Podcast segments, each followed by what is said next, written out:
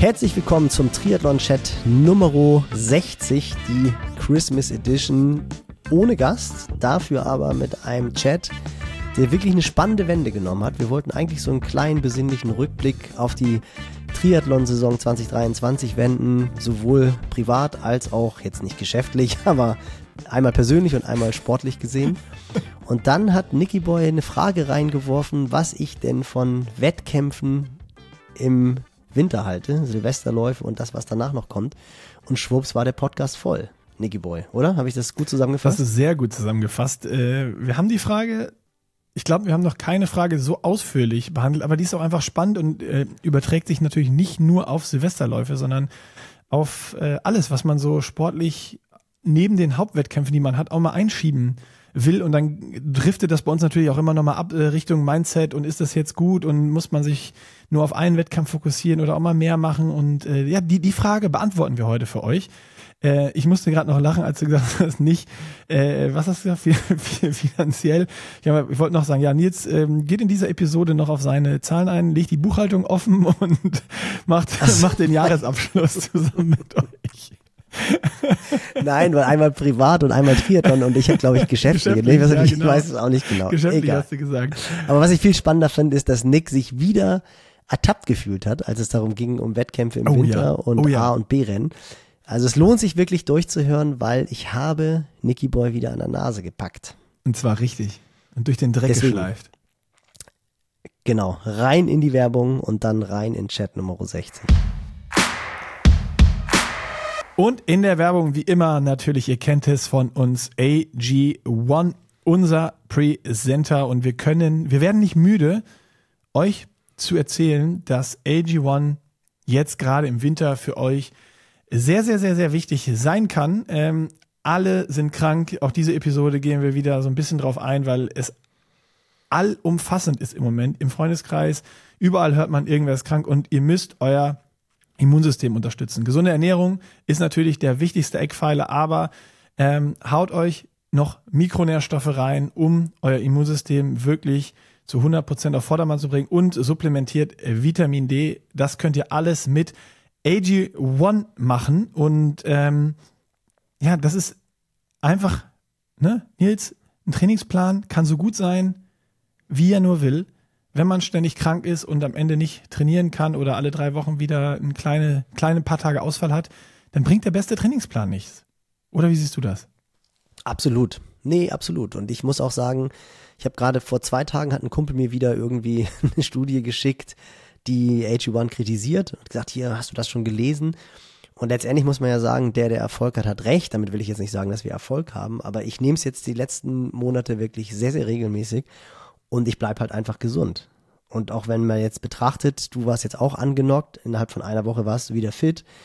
Und da ist es mir dann letztendlich jetzt natürlich nicht egal, was Studien besagen. Also das muss schon irgendwie alles gesund sein und ich hau mir da auch nichts rein, was ungesund ist und das ist es nicht.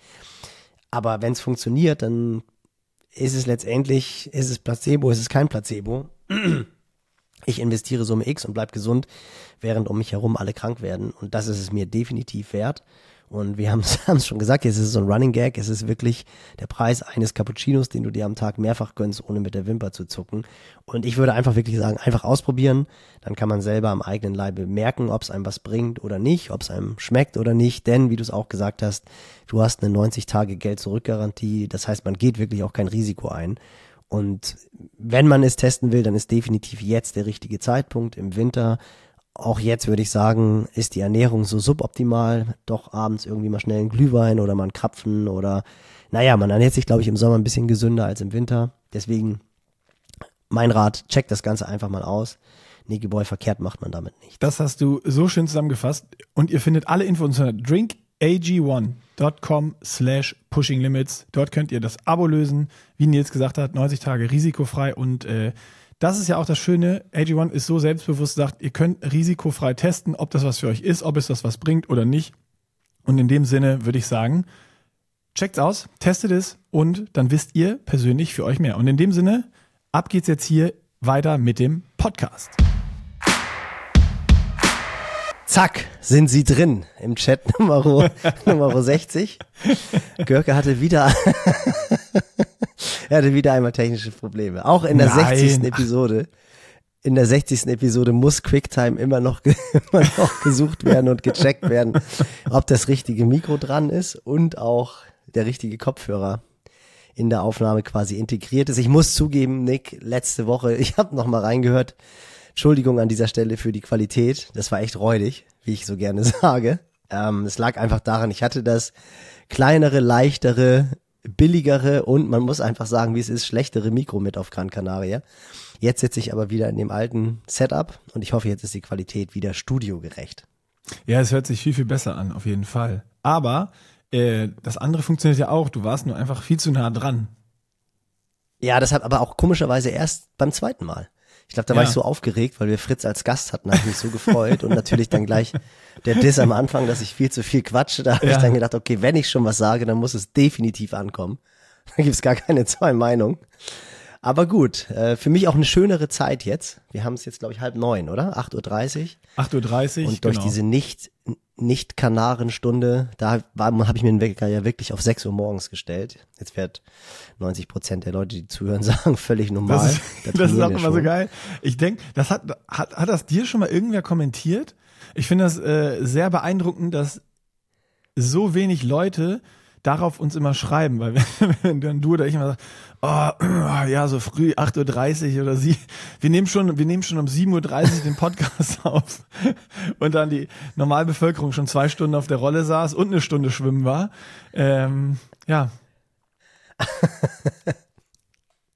Nee, das, ist, das stimmt. Das ist, aber ich glaube, es hat sich tatsächlich auch durch Corona einfach wahnsinnig viel verändert diesbezüglich. Dadurch, dass einfach viel mehr Leute wirklich die Möglichkeit haben, auf Homeoffice umzustellen und dann halt auch ihre Zeiten dementsprechend so ein klein bisschen zu schieben. Und ich habe auch das Gefühl, dass sich in den Unternehmen so ein bisschen diese amerikanische Mentalität breit gemacht hat, dass es nicht darauf ankommt, wie viele Stunden du pro Woche arbeitest, sondern dass wirklich das Ergebnis zählt und dass es dann eigentlich egal ist, wann du das Ganze machst. Also du hast ja mittlerweile einfach viele, die dann auch in den Abendstunden sich nochmal ransetzen, zwei, drei Stunden an irgendeinem Projekt arbeiten und die dadurch dann auch die Möglichkeit haben, früh morgens zu trainieren. Denn man muss auch ganz ehrlich sagen, ich habe es ja eben dir auch schon off-Record gesagt, hier ist jetzt gerade wirklich so Dauerregen, vier Grad. Das war so ein Morgen stockdunkel, selbst um Viertel nach acht, als ich von der Schule zurückgekommen bin. Ich habe den Kleinen in die Schule gebracht. Und da war es immer noch dunkel. Und das sind echt so die, die Morgende, wo du sogar beim Laufen überlegst, boah, gehe ich jetzt raus? also wie, wie wirklich richtig, heute? richtig. Bleiben wir doch beim Thema. Wie machst du es heute? Musst du heute laufen? Was sagt der Trainingsplan? Ich wollte, ja, ich, ich will laufen und äh, ich wollte gerade sagen, das sind dann auch so die Tage, wo die Trainingsbuddies helfen und ich habe schon ein Date für heute Abend mit Basti. Basti muss wieder Ah. dran glauben.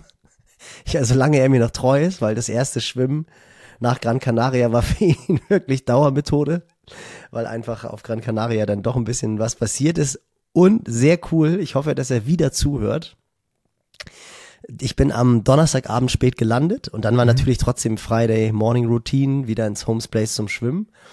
Und dann war es relativ voll. Viertel nach acht, halb neun waren wir dann da am Da, warte, Beckenrand. warte, warte, warte, warte, bevor du jetzt die Story. Das muss ich kurz. Deine Motivation ist ja high as fuck. Du bist Donnerstagabend gelandet und warst Freitagmorgen schon wieder im Wasser. Ich, ich muss selber, es war, ich, es ist Wirklich? schlimmer als zu Profi. Ich hätte ich als Profi nie gemacht.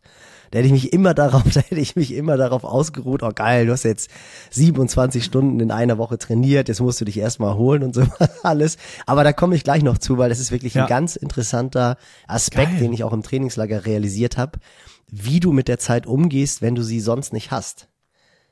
Weil das ist halt das Interessante Ah, daran, dass, ja, ja, ich weiß, dass du du im. Trainingslager, äh, das, du kannst es natürlich überhaupt nicht vergleichen, weil, weil du hast als Profiathlet, das hast du letztes Jahr auch gemerkt, so eine, oder vorletztes Jahr, so eine Dauermüdigkeit. Mhm. Und, und das ist halt einfach dein Job. Da stehst du halt auf, äh, train, eat, sleep, repeat. Das klingt so blöd, aber so ist es ja. Und natürlich, wenn du irgendwie 50 Wochen im Jahr grindest, dann hast du die Momente, wo du halt wirklich sagst, boah, ich habe jetzt absolut keinen Bock. Das Spannende ist, was ich halt gemerkt habe, ist, dass ich mich wirklich auf jede Trainingseinheit, die ich mir vorgenommen habe, in der Woche zu trainieren, ich habe ja auch so ein bisschen die, die Pläne abtrainiert oder die Pläne, die ich geschrieben habe für den Club, versucht abzutrainieren. Und ich habe mich auf jede Trainingseinheit gefreut, weil ich halt einfach ganz genau wusste, ich kann es zu Hause nicht machen, weil ich zu Hause einfach nicht die zeitlichen Möglichkeiten habe. Und diese, diese Tatsache, dass du wirklich trainierst, arbeitest und dann halt zwischendurch trotzdem auch noch Zeit hast, dich mal eine halbe Stunde hinzulegen oder so, das hast du ja zu Hause nicht.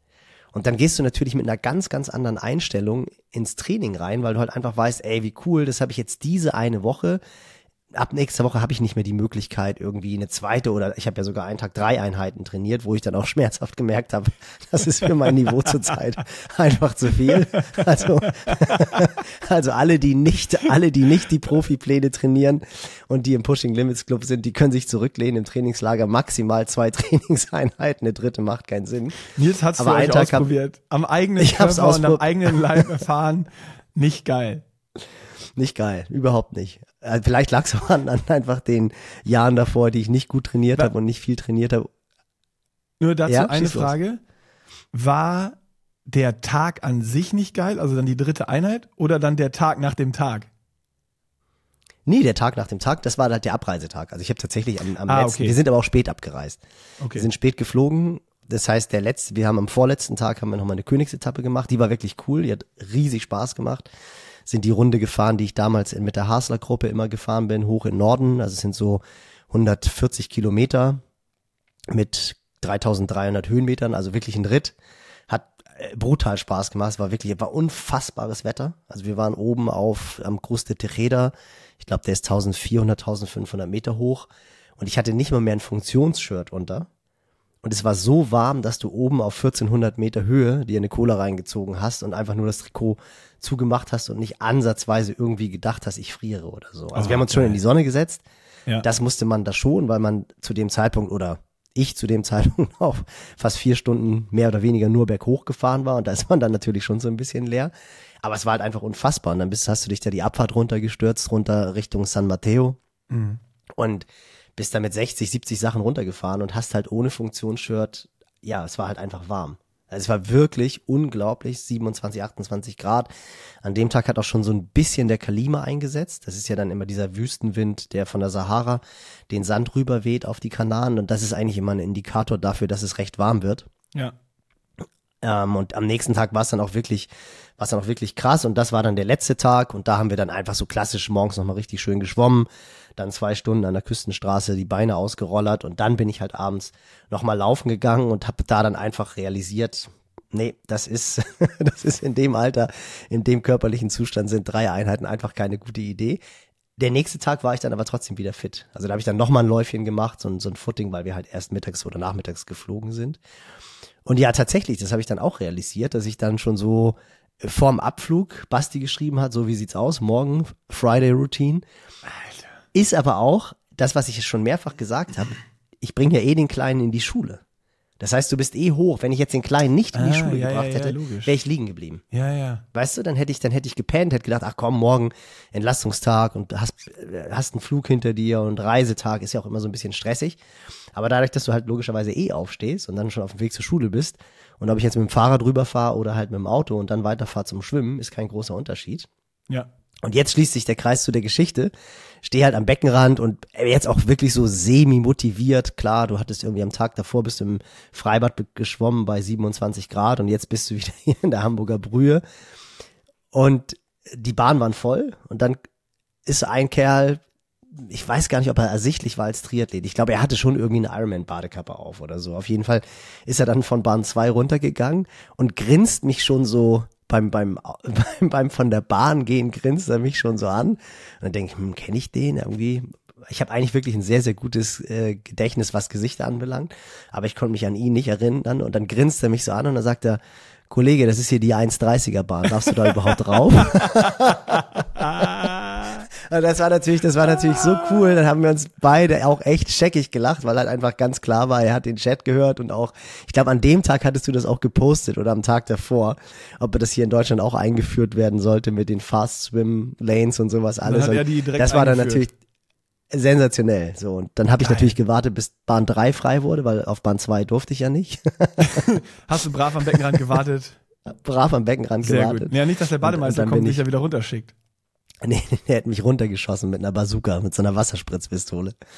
Nee, das war, das war wirklich, das war wirklich witzig. Das hat echt Spaß gemacht. Und also an dieser Stelle, wenn du das wieder hörst, Gruß. Ich werde mich darauf hinarbeiten, dass ich dann auf Bahn 2 schwimmen darf.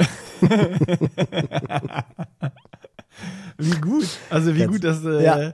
Ja. dass einer kommt und dass er dann auch den, den Joke bringt, wenn er angebracht ist. Äh, Voll. Das ist ja die große. Kunst eigentlich. Also richtig gut.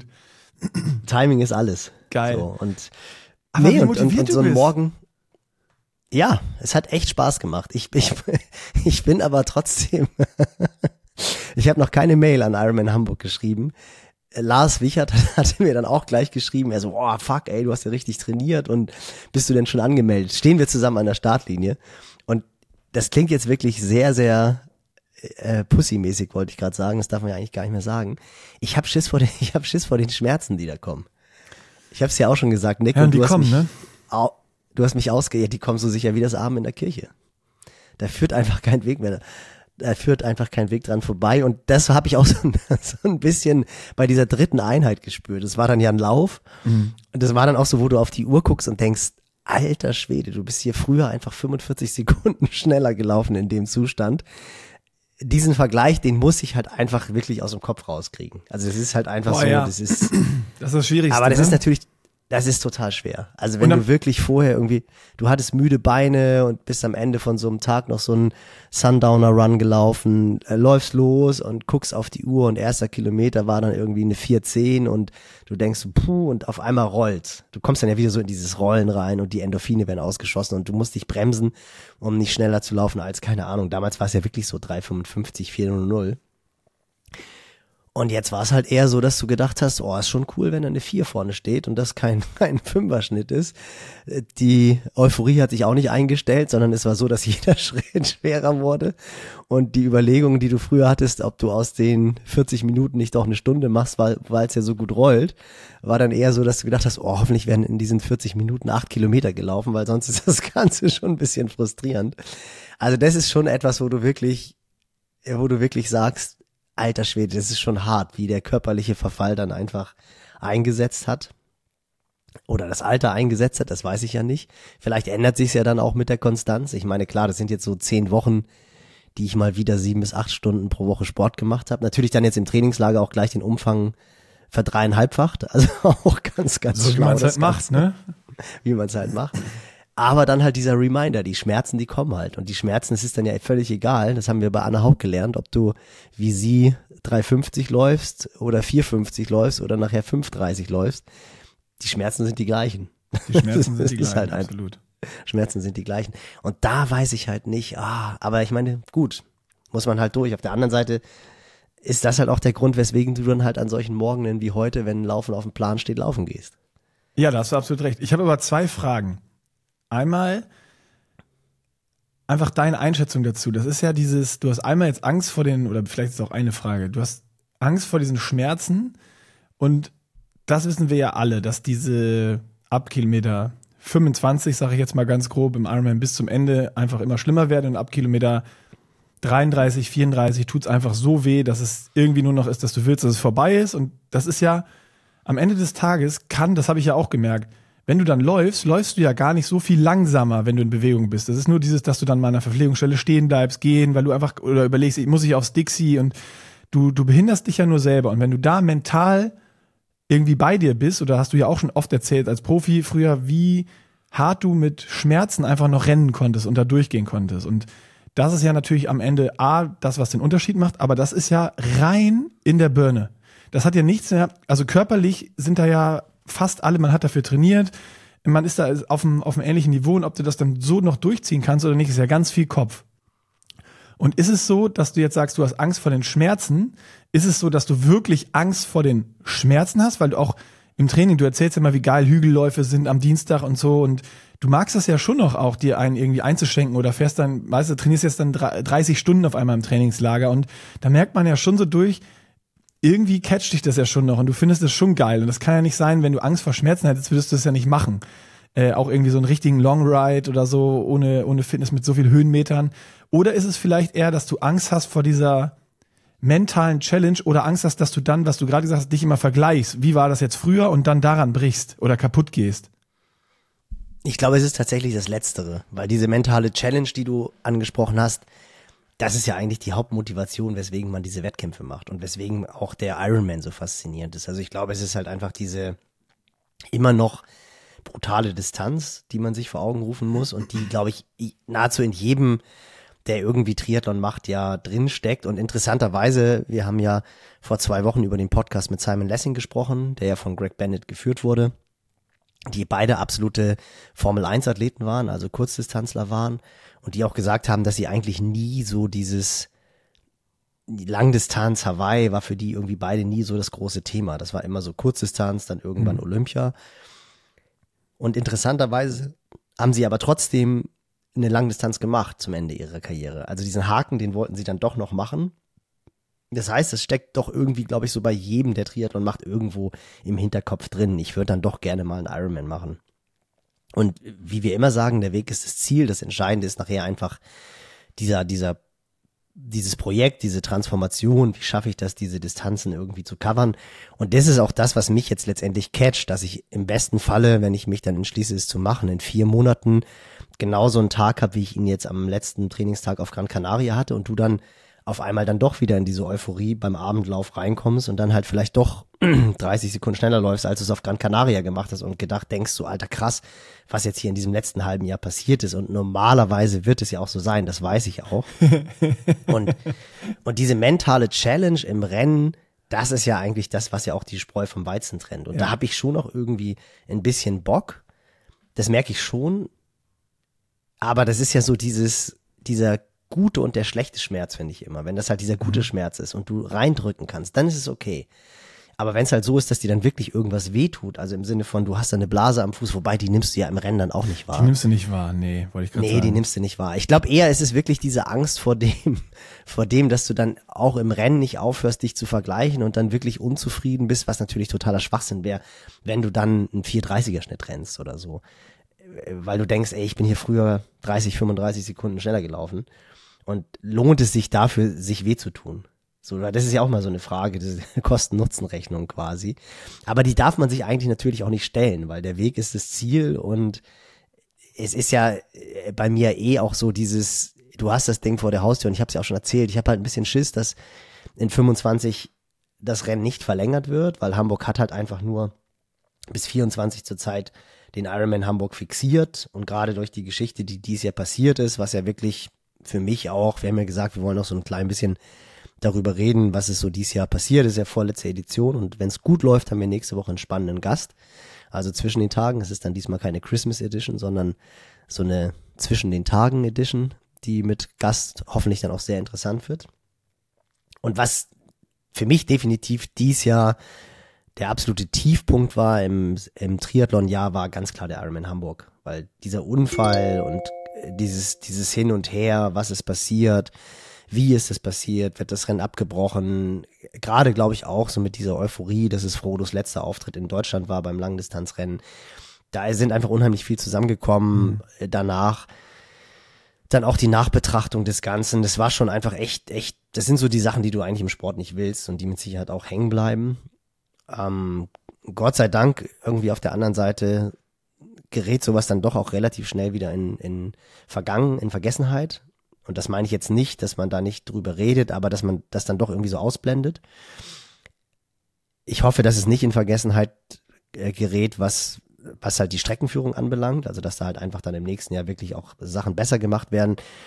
Kurzum, ich habe halt so ein bisschen Schiss, dass es 2025 den Ironman Hamburg halt nicht mehr gibt, aufgrund der Tatsache, dass dieses Jahr dieser schlimme Unfall passiert ist und die Verträge halt einfach auch nur bis bis äh, 2024 gelten. So, und dann würde ich mich, glaube ich, schon ärgern, dass ich das Ding halt einfach nie gemacht habe. Weil es mhm. natürlich, wenn das dein Leben irgendwie prägt, der, der, das dein Job bedeutet und das Ding dann wirklich so vor der Nase ist, ist es dann schon irgendwie so, dass ich dann wahrscheinlich sagen würde, ey, warum hast du es eigentlich nie gemacht? Ja. So ein klein bisschen. So, das Richtig. ist halt so der Punkt. Und natürlich, natürlich auch, die Tools, die ich jetzt in den letzten zehn Jahren, und das merke ich halt schon brutal, so die, die Tools, die ich dazu gewonnen habe als Trainer, die Erfahrung, die ich als Trainer dazu gewonnen habe, auch ganz viel mit anderen Athleten halt, das kann ich jetzt natürlich auch auf mich transferieren und merke auch, dass sowohl einstellungsmäßig als halt auch trainingsmäßig unheimlich viel passiert ist in meinem Know-how und das versuche ich halt auch bei mir anzuwenden. Manchmal gelingt mir das nicht so gut, wenn ich dann halt einfach weiß, wie die Steigerung die im Trainingslager. Ja, genau, solche Sachen. Das ist natürlich Schwachsinn, wobei das war jetzt ja auch wirklich auch ein Projekt, weil ich wirklich gucken wollte, was kannst du eigentlich den Athleten zumuten. So, und äh, das war dann schon auch ganz, ganz interessant, das zu sehen. Aber eher auch so Dinge, wenn du halt weißt, das, was jedem schwerfällt, deine Wade zwickt, gehst du laufen, gehst du nicht laufen. Ja, ja. Als Trainer sagst du ganz klar, nee, du gehst nicht laufen. Als Athlet sagst du, nee, ich gehe laufen, ich weiß es ja doch besser und dann hast du halt wieder eine, kannst du wieder vier Tage nicht laufen. Ich habe äh, gerade noch ein, oder ist jetzt schon länger her, äh, hast du noch ein Trainingstool aufgezählt, ähm, was, was ich noch gar nicht so auf dem Schirm hatte. Kommst du, kommst du drauf, worauf ich hinaus will? Jetzt wichtig. Trainingsbuddies haben wir ja schon. Trainingsbuddies äh, ist, ist wichtig, aber du hast noch, äh, man redet ja sonst immer negativ darüber. So, das ist ja schwierig und so und äh, ja, dann hat man weniger Zeit und muss gucken, wie man das mit dem Training macht und so. Aber eigentlich hast du gerade auch aufgezählt, dass es auch ein Vorteil sein kann, dass es auch ein Trainingstool sein kann. Wenn du quasi wertschätzt die Zeit, die du hast. Nee, wenn du Kinder hast, weil du dann früh morgens raus musst.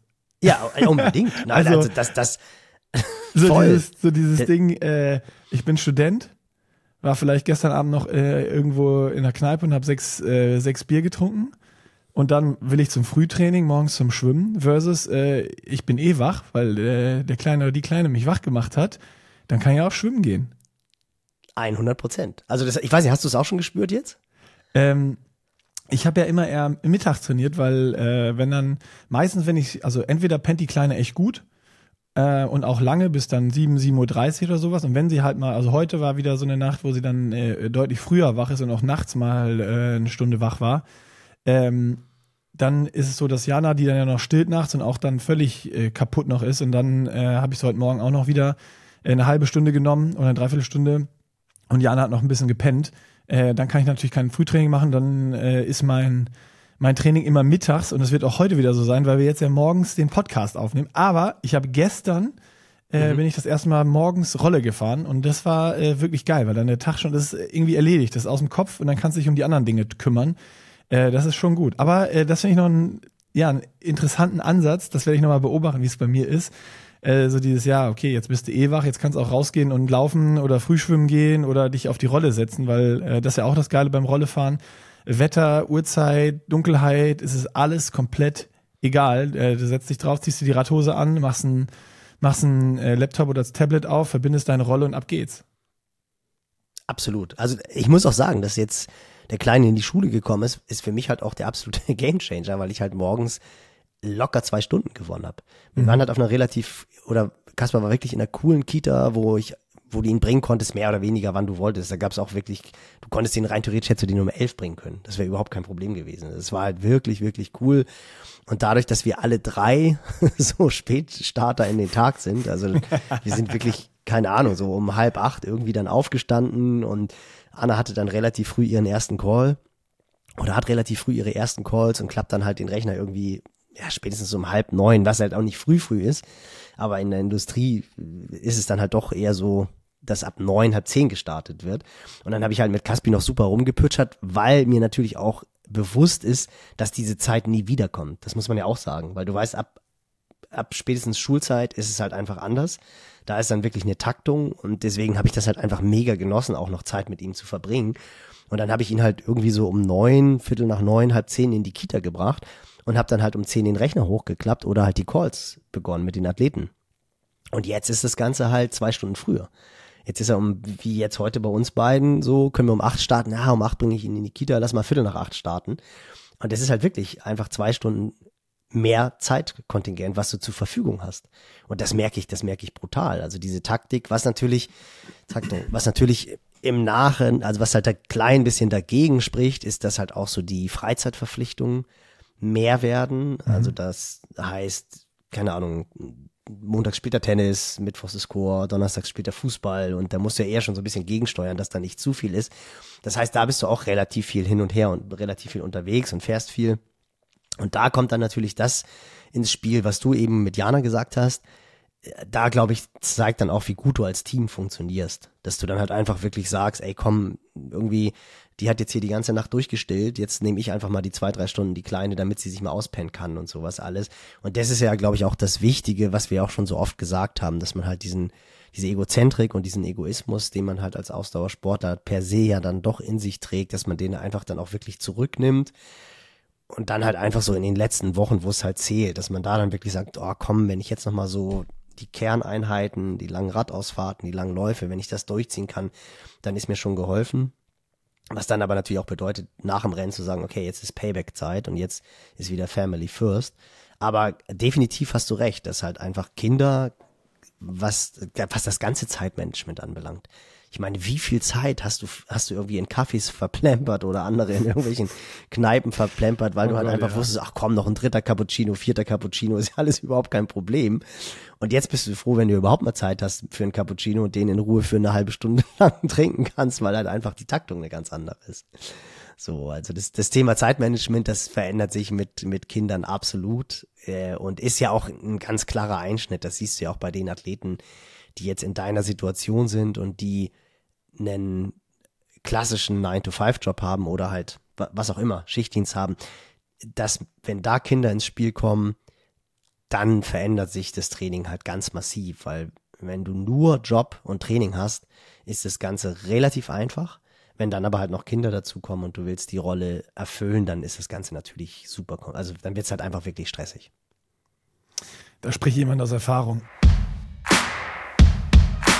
Und der zweite Presenter, diesmal wie auch beim letzten Mal, Nils, wir machen weiter hier mit der Eigenwerbung, weil das ist die perfekte Zeit, jetzt ähm, die Trainings-App zu wechseln. Unser Pushing Limits Club, unsere eigene Trainingsplattform, ist hier wieder Presenter bei uns im Podcast und äh, Warum das jetzt Sinn macht, äh, den Trainingsplan zu wechseln, ist natürlich, weil die neue Saison anfängt. Ihr seid gerade erst am Anfang von euren ganzen Trainingsplänen und äh, ich will euch nochmal kurz erzählen, was der Pushing Limits Club ist. Wir haben die eine wirkliche All-in-One-Plattform. Ihr zahlt ein Abo und habt alles mit drin. Die Trainingspläne von Nils, alle Auswertungstools, ihr habt einen Radraum, ihr braucht kein weiteres Programm, um eure Workouts abzufahren, müsst dann nicht nochmal extra irgendwo äh, was bezahlen und habt da Kosten. Ihr habt alle Where's the Food Rezepte drin. Die Sporternährung kann mit dem Club somit auch aufs nächste Level gehoben werden und alles, was ihr für euer Swimbike Run Training braucht, ist dort zu finden und ähm, da wir alles selber programmieren, selber machen,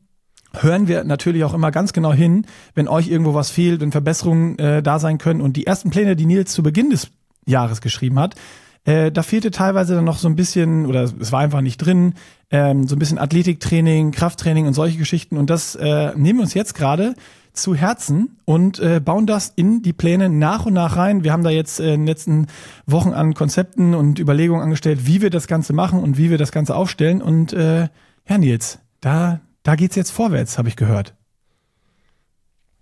Absolut. Also die, die Pläne sind quasi fertig geschrieben. Jetzt geht's dann an dich. Ich darf dann den Staffelstab überreichen, den Content zu produzieren, weil wir natürlich auch die Trainings optimalerweise immer mit Videos hinterlegen, so wie wir es bei den Hügelläufen schon gemacht haben, wie wir jetzt gerade dabei sind, ABC auch einzupflegen, damit ihr dann halt wirklich auch in der App nicht nur 30 Minuten Black Roll und Mobility drinstehen habt oder halt 45 Minuten Athletiktraining habt, vielleicht dann auch noch mit Übungsbezeichnungen, sondern dass ihr das wirklich dann auch per Video abrufen kann, denn das ist ja das, was wir interessanterweise auch im Podcast besprochen haben, dass halt einfach gerade beim Krafttraining die richtige Technik sehr, sehr wichtig ist. Und da hilft es, das Ganze sich dann einfach nochmal vor Augen zu führen, damit man mit der richtigen Technik vor Augen dann in den Kraftraum geht. Und da ist quasi so diese kleine Größe, die wir haben, kleine, schlagfertige Truppe ein absoluter Vorteil. Und das ist natürlich auch für uns eine super Motivation, weil wir halt einfach das, was wir von Anfang an auch gesagt haben, das Feedback, was wir von euch bekommen, die konstruktive Kritik umsetzen können, mitnehmen können und dann halt versuchen, schnellstmöglich umzusetzen. Natürlich geht das alles nicht innerhalb von ein, zwei, drei Wochen. Dafür ist es doch mittlerweile alles zu komplex und wir wollen es auch richtig machen. Aber das macht halt riesig Spaß, ist für uns wirklich eine riesen Motivation, auch wenn wir beide regelmäßig irgendwie die Hände über dem Kopf zusammenschlagen. Wenn Nicky Boy mir sagt, so die Pläne fehlen noch, super, kann ich mich wieder ein paar, Stunden, ein paar Tage hinsetzen. Und ich dann aber halt sage, okay, dann musst du jetzt auch mal die und die Videos einpflegen. Aber dadurch wird die Sache halt runder und das Schöne ist, dadurch entwickelt sich es halt auch immer weiter, genau wie Nick gesagt hat. Also die Pläne, die jetzt vor einem Jahr geschrieben wurden, die werden jetzt quasi schon wieder verfeinert. Nicht, weil sie schlecht sind, sondern einfach, weil sich entweder Sachen verändern oder Dinge gefehlt haben. Und ja, das ist eine Riesenmotivation für uns und dann hoffentlich auch für euch. Genau, und das Gleiche gilt auch noch, äh, da sitze ich mich auch gerade dran an den Videos, Nils. Äh, weil immer Fragen kommen, wenn beim Schwimmen Schwimmtechnik und sowas drin ist, ne, ja, wie geht das? Ich weiß gar nicht, was das ist. Da äh, ballern wir auch äh, noch in die App quasi Videos rein für jede Technikübung, dass ihr euch die auch anschauen könnt und äh, wisst, was ihr da im Wasser eigentlich machen sollt. Und wenn ihr schon Nutzer im Pushing Limits Club seid oder werdet, dann äh, könnt ihr uns auch jederzeit erreichen über die Mailadresse, die im Club angegeben ist, oder über Insta-DM auf äh, Pushing Limits. Wenn euch irgendwo was fehlt, wenn ihr konstruktive Kritik habt, immer her damit. Wir nehmen das an. Wir können nicht immer alles, wie Nils gesagt hat, von heute auf morgen umsetzen. Die Liste, die wir haben, die wir jetzt abarbeiten, ist sehr, sehr, sehr, sehr lang.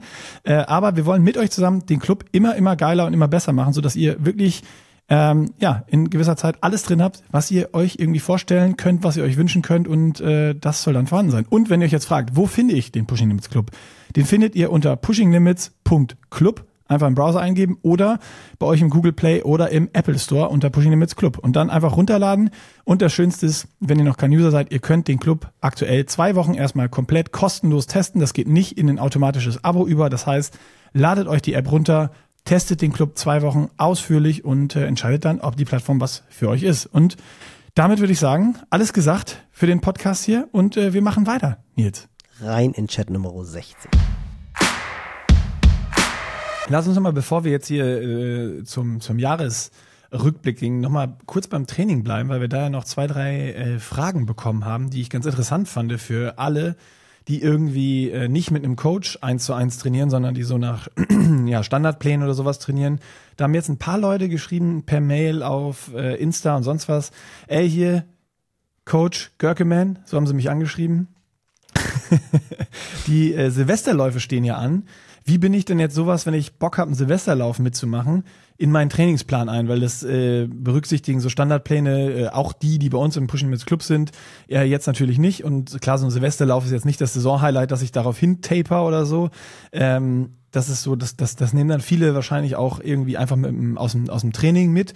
Aber nehme ich das voll aus dem Training mit, mache ich vorher irgendwie nur ein, zwei Tage locker oder mache ich nochmal einen Ruhetag, einen Tag vorher und äh, wie viele Tage danach mache ich nur locker, um mich wieder zu, zu regenerieren. Ich glaube, das ist noch ein äh, super interessantes Thema, nicht nur für Silvester, sondern generell für Leute, die mal irgendwie auch einen Lauf einbauen wollen, weil, keine Ahnung, ich habe das auch schon überlegt, ähm, dass man sich also auch so ein bisschen noch mehr Zwischenziele setzt und sagt, ey, ich brauche jetzt was, wo ich im Training, weil, keine Ahnung, ich habe gerade keinen Bock zu laufen, dann sage ich, ich melde mich mal in, in, acht Wochen für einen Zehner an, einfach um so ein, so ein, so ein kurzfristiges Ziel zu haben, und wie kann ich sowas gestalten, wenn ich sowas aus dem Training einfach mitnehmen will, ohne jetzt meinen Trainingsplan riesig umzuschmeißen? Also so, dass ich so sage, den so, einen, so einen minimal invasiven Eingriff in, in meinen Trainingsplan vornehme.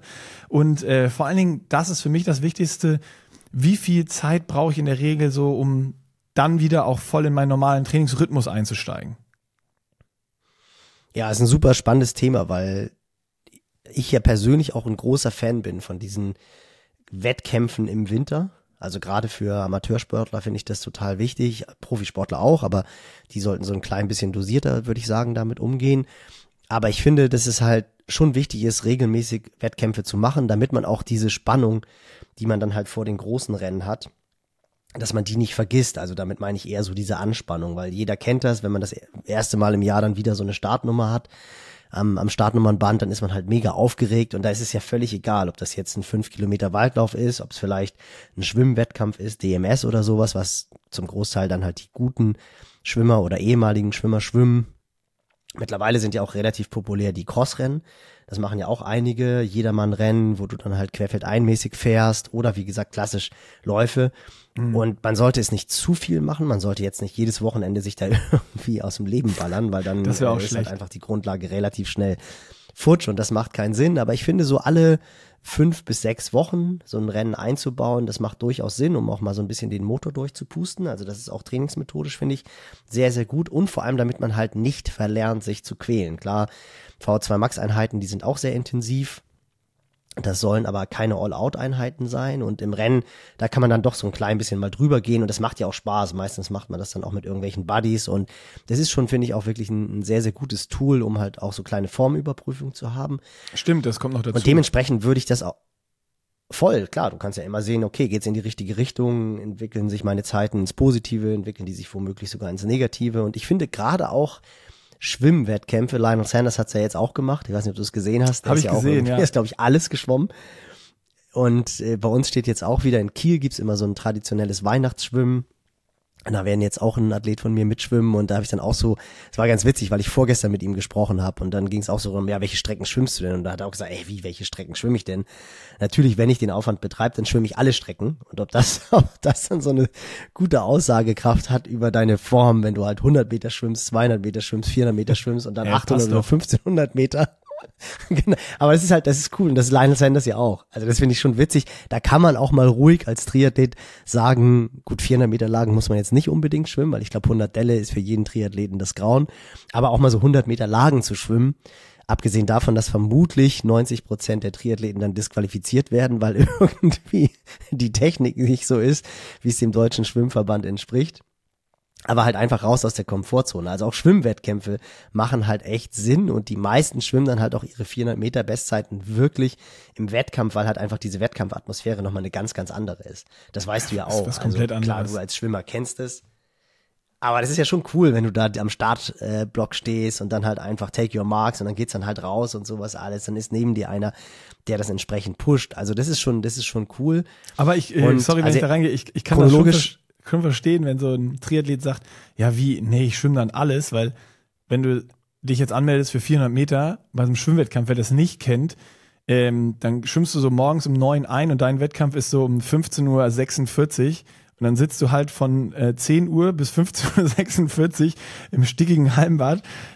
Ja, das ist schon, man muss dann auch immer gucken, sich auch mal rausbewegen an die frische Luft, weil sonst ist man auch so müde, dass da auch nicht mehr, nicht mehr viel geht.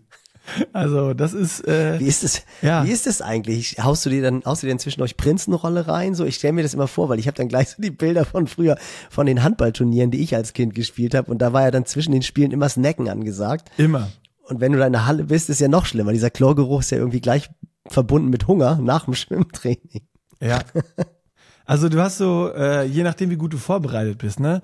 Für mittags hat man dann immer noch so eine Tupperdose mit, mit Pasta dabei meistens, oder hatte ich immer. Und äh, ja, wie du sagst, halt so, entweder so, so Müsli-Riegel vom Aldi hatte man dann immer oder äh, irgendwie so, so Prinzenrolle oder irgendwie sowas. Weil, keine Ahnung, Gels, Sporternährung hat man sich auch keine Gedanken drüber gemacht. Aber du hast auf jeden Fall, hast du relativ viel gesnackt.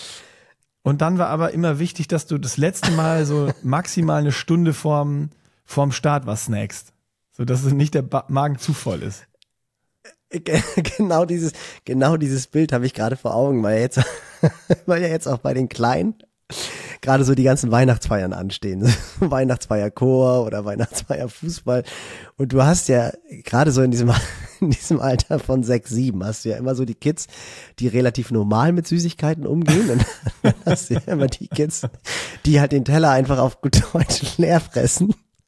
Und da habe ich so dieses Bild von diesem Schwimmer, der Schwimmerin, die halt so kurz vorm Starter noch so die, die, die Spekulatius wegmuffelt und Ja. dann stehst du da am Start, am Startblock und dann take your marks, dann beugst du dich so nach vorne und merkst so, wie so die Spekulatius wieder anklopfen. Du musst aber ins Wasser reinspringen und dann tatsächlich wirklich irgendwie lagen, wo du gleich weißt, es geht los mit Delle. Du hast gleich Luftarmut, weil du die ersten sechs, sieben Züge ohne Atmung bist und hast aber eigentlich die Plauze voll. Das ist, Also das, ist hatte so ich eine noch Vorstellung. nie. Keine Ahnung, ob das schon im Wettkampf hatte.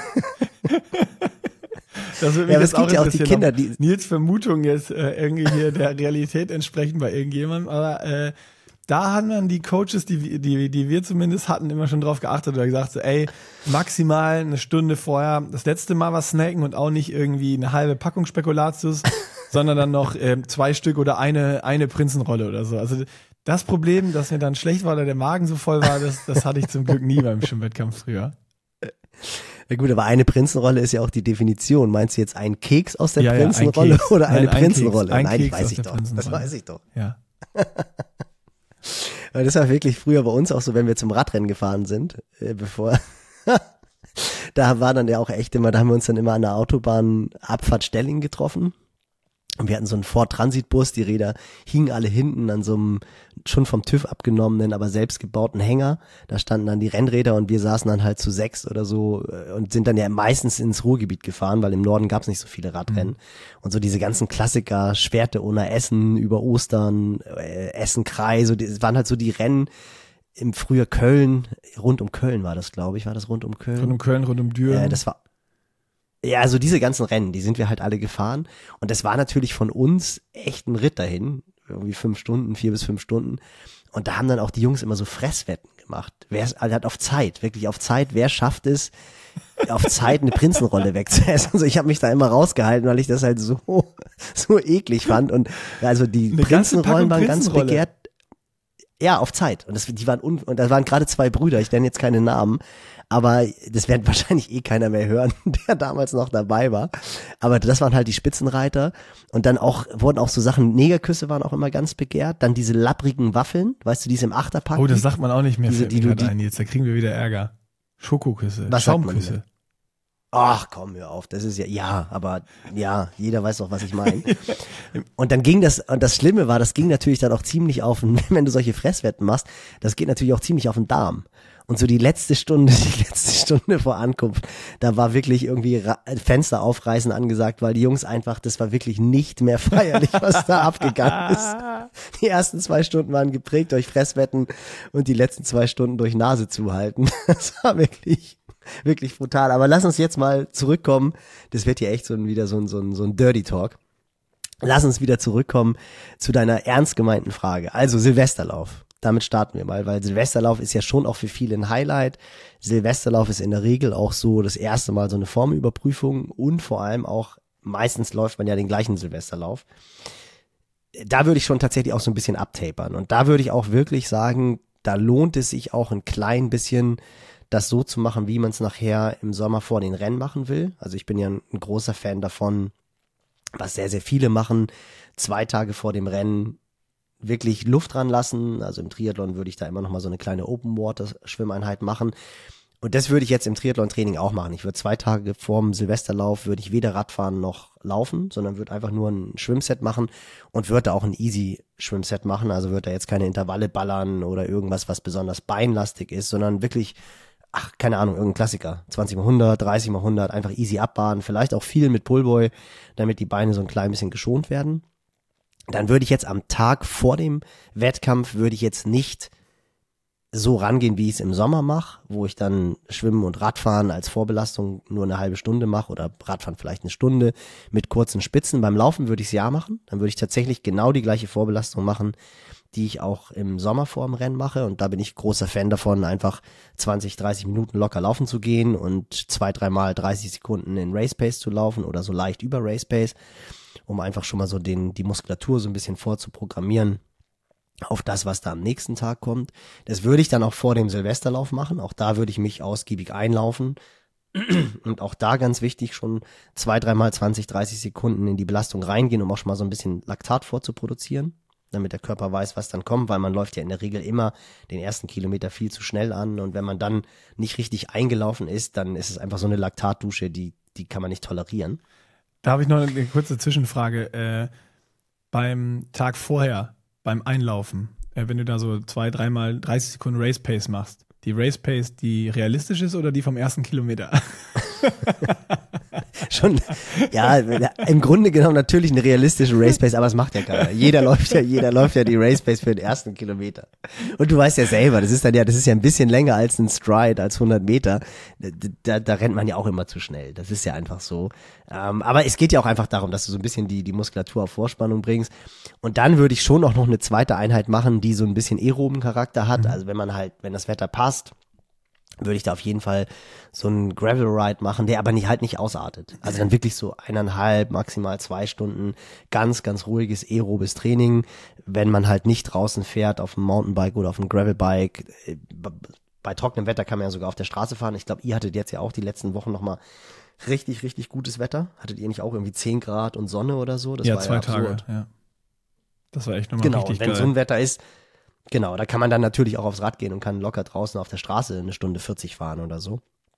Aber wenn man halt auf der Rolle fährt, dann würde ich irgendwie so ein lockeres Stunde, Stunde 15 ruhiges Aerobis oder Fatmax-Programm fahren, dass ich halt nicht einen kompletten Trainingstag verliere, sondern dass ich dann schon so zwei Stunden an dem Tag trainiert habe. Und dann macht man am nächsten Tag den Silvesterlauf und den dann auch wirklich Volldampf. Also wirklich Attacke, alles was geht. Wenn ich jetzt Wettkampf Wettkämpfe mache, die sonst im Winter sind. Also es gibt ja eigentlich nahezu überall so Winterlaufserien, wo einmal im Monat ein Wettkampf stattfindet, entweder als Crosslauf oder als Straßenlauf. Ich weiß damals zur Kieler Zeit hatten wir immer eine Laufserie an der Westküste, die ich glaube, in Abständen von drei oder vier Wochen waren und wo man erst fünf gelaufen ist. Nee, erst ist man zehn gelaufen, dann 15 und dann Halbmarathon. Und die bin ich zum Beispiel auch immer mitgelaufen, Drehelsdorf, ich weiß gar nicht, ob es die immer noch gibt. Oder immer, zwei, dreimal bin ich die mitgelaufen, das musste auch immer mit den Trainingslagern passen. Aber wenn man solche Sachen macht, da habe ich dann den Tag davor darauf geachtet, dass ich auch nur noch ruhig trainiere. Also da habe ich dann nichts Intensives mehr gemacht oder bin vielleicht sogar noch ein bisschen intensiver geschwommen, aber beim Radfahren und Laufen habe ich definitiv nichts Intensives gemacht. Habe aber halt so einen normalen Aerobic Day gemacht, wo ich mhm. dann auch keine fünf Stunden trainiert habe, aber sicher drei bis vier Stunden trainiert habe. Also zur Profizeit hätte ich da am Tag vorher alle drei Einheiten gemacht. Wie gesagt, beim Schwimmen vielleicht noch ein paar Spitzen gesetzt, aber beim Radfahren und Laufen einfach ruhig aerobes Training gemacht. Und das würde ich halt auch empfehlen und wir haben es bei den Plänen teilweise so, dass samstags Intensität drauf ist, beim Radfahren oder beim Laufen und Sonntag dann so ein Aerobic Day ist und das würde ich dann halt einfach umstellen. Da würde ich dann einfach am Samstag den Aerobic Day machen, wenn ich am Sonntag einen Wettkampf laufen will und würde halt den Umfang so ein klein bisschen reduzieren. Das hängt dann natürlich wieder ganz stark davon ab, wie erfahren der Athlet ist, wie viele Lebensjahre er hat. Du kannst jetzt easy auch am Tag vorher zweieinhalb, drei Stunden Radfahren, wenn du äh, in Trainingswoche 12, 13, 14, 15 bist. Das macht dich nicht müde wenn jemand halt noch nie so lange Rad gefahren ist, dann sollte der vielleicht nur anderthalb Stunden Rad fahren, weil sonst ist halt einfach zu platt. Also immer so, dass man beim Wettkampf auch eine gewisse Leistung abrufen kann. Das sollte nicht so sein, dass man in absoluter Topform ist und dementsprechend würde ich dann halt auch die Woche das Training nicht rausnehmen, sondern ich würde den Plan ganz normal so erfüllen, wie der Plan es vorsieht, dann aber den Tag vor dem Wettkampf aerob ruhig gestalten und auch den vorletzten Tag eher immer so einen Tag verminderter Belastung machen, damit ich dann, wenn ich den Wettkampf laufe, auch wirklich feuern kann, weil es macht ja auch keinen Sinn, einen Wettkampf zu laufen, wenn ich total müde bin. Ja, dann absolut. ist das Verletzungsrisiko einfach nur da und dann macht es ja auch keinen Spaß. Das ist ja total frustrierend, wenn du Gas geben willst und dann läuft im besten Falle dein Trainingspartner, der halt ausgeruht ist, mit dem du alles, alle Intervallläufe machst und der läuft dann auf einmal drei Minuten schneller als du oder zwei Minuten schneller als du, weil du halt am Tag vorher hart trainiert hast. Er hat sich aber ausgeruht. Und dann sitzt ja der Fruststachel total tief und du denkst, oh Mann, ey, wieso entwickelt der sich so gut und ich so schlecht? So sollte es nicht sein, sondern man sollte schon so eine gewisse Form haben. Man sollte aber sein Training jetzt nicht deutlich reduzieren, weil dann verliert man halt einfach zu viel Trainingszeit. Ja, okay, aber ähm, einfach jetzt im Winter gesprochen, äh, vielleicht auch noch ein bisschen aufs Wetter achten, oder? Also wenn du jetzt irgendwie ein Grad und Nieselregen hast und du fährst drei Stunden draußen, das kostet dich dann ja auch richtig viel Kraft, das darf man nicht vergessen. Ähm, dann vielleicht lieber locker äh, anderthalb Stunden auf die Rolle gehen oder maximal zwei. Ähm, Wenns Wetter geil ist, ist es natürlich anders, aber das vielleicht auch noch so ein bisschen gerade, weil jetzt wir über Silvesterlauf oder im Januar Winterlauf-Serie sprechen, äh, das immer noch ein bisschen mit einkalkulieren, dass wenn es wirklich kalt ist, dass ihr dran denkt, dass das dem Körper viel mehr Energie kostet ähm, und da jetzt nicht euch leer fahren oder dann auch vor allen Dingen voll darauf achten, dass ihr loadet und äh, gut Carbs zuführt bei so einer Einheit, selbst wenn es nur locker ist. Absolut. Also das ist ja eh das, was alle sich vor Augen führen sollten, egal ob sie nach Plan trainieren, also nach einem, nach einem Standardplan trainieren, ob sie einen Trainer haben oder ob sie das Ganze komplett alleine gestalten. Ihr solltet niemals die Konstanz ähm, aus den Augen verlieren und diese, was du ja ansprichst, ist ja oftmals so diese magische Einheit, wo man dann halt irgendwie sagt, boah, ich bin gerade richtig im Flow und es stehen jetzt zwei, drei Stunden draußen auf dem Plan und es ist halt so ein Wetter wie heute, fünf Grad, Dauerregen. Da macht das keinen Sinn, draußen Rad zu fahren. Also, das, weil da ist halt einfach die Gefahr, dass das System zusammenbricht und dass man zwei, drei, vier Tage später krank ist und man dann halt wirklich eine Woche oder zehn Tage lang nicht trainieren kann, die ist viel zu groß. Mhm. Dann gehe ich und mittlerweile muss man ja einfach sagen, das Training auf dem Smart Trainer, das ist ja wirklich kurzweilig. Man muss da keine drei Stunden fahren, aber so anderthalb bis zwei Stunden sind ja wirklich schnell um. Und wenn ich zwei Stunden auf dem Smart Trainer trainiere, dann ist es vergleichbar mit zweieinhalb, drei Stunden draußen fahren. Und da muss man sich nicht dem Risiko aussetzen, dass man krank wird. So, das ist einfach, ist einfach totaler Schwachsinn. Und genau das gleiche auch, wenn man halt äh, Intervalle laufen will und der Boden ist vereist. Dann kann ich, dann kann ich keine Intervalle laufen. Also da muss ich mir auch nicht irgendwie eine Stelle raussuchen, wo ich dann 200 Meter halbwegs guten Boden habe und dann hin und zurück laufe oder sowas, weil dann hole ich mir ganz schnell irgendwie eine Muskelzerrung. Dann mache ich an dem Tag, wenn überhaupt, einen Aero im Lauf, gucke, dass ich das hinkriege, zieh Trailschuhe an und laufe dann irgendwie über den Schnee. Aber dieses auf Teufel komm rauf, raus, dem Plan zu verfolgen, egal was für Wetter ist und was für klimatische Verhältnisse sind, das macht überhaupt keinen Sinn. Also es ist immer besser, bei einer Einheit Abstriche zu machen. Ich muss sie nicht ausfallen lassen. Also klar, wenn ich mich nicht gut fühle oder wenn ich zu viel Stress habe, das haben wir auch schon oft genug gesagt. Und gerade jetzt zur Weihnachtszeit habe ich ganz viele Athleten, die irgendwie unzufrieden sind, weil sie jetzt den Trainingsplan nicht einhalten können, weil sie aber halt vom Job her einfach noch unheimlich viel aufgeladen bekommen haben, weil jetzt so Ende des Jahres, das kennt ja jeder. Oh, komm, wir müssen das Projekt noch irgendwie abschließen oder da und da, das steht an, jetzt gib noch mal Gas und dann kannst du im Training halt nicht das machen und bist dann total gefrustet, weil du abends keine Energie mehr hattest zu trainieren. Das ist absolut der falsche Zeitpunkt für ein schlechtes Gewissen, weil wenn nicht jetzt, wann dann?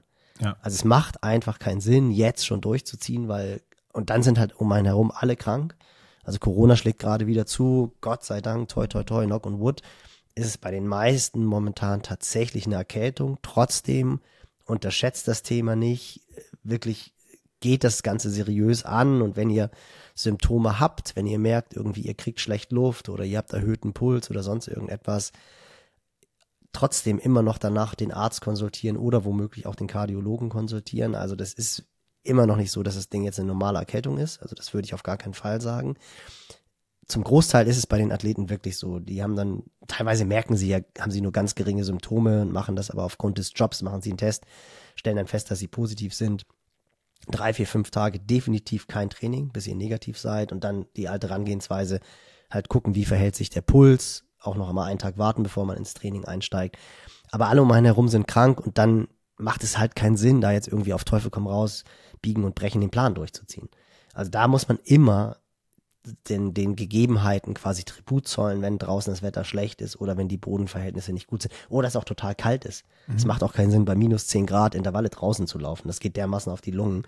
Da kann ich einen ruhigen Grundlagenlauf machen, am besten mit dem mit dem äh, Schal vorm Mund oder sowas, aber nicht nicht hochintensiv trainieren, wenn es halt zu kalt ist. Das macht ja, keinen gut. Sinn. Das war noch ein guter Tipp. Und jetzt äh, ist der Lauf gelaufen bin äh, im Optimalfall Bestzeit gerannt oder nah dran.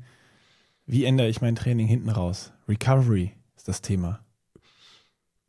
Genau, wenn es jetzt so ein, so ein Wettkampf ist, wo ich wirklich tief gehen kann, also sprich so Silvesterlauf, ich taper richtig ab in Anführungsstrichen und kann dann am Tag X tief gehen, da ist man dann am nächsten Tag auch meistens relativ angemört oder auch gerade zwei Tage später. In, in der Regel ist das auch noch so der erste Zeitpunkt, wo man, seitdem man Krafttraining gemacht hat, das hast du ja, glaube ich, sehr hart am eigenen Leibe erlebt, oder? So Junge, bisschen, Junge, Junge. Bisschen.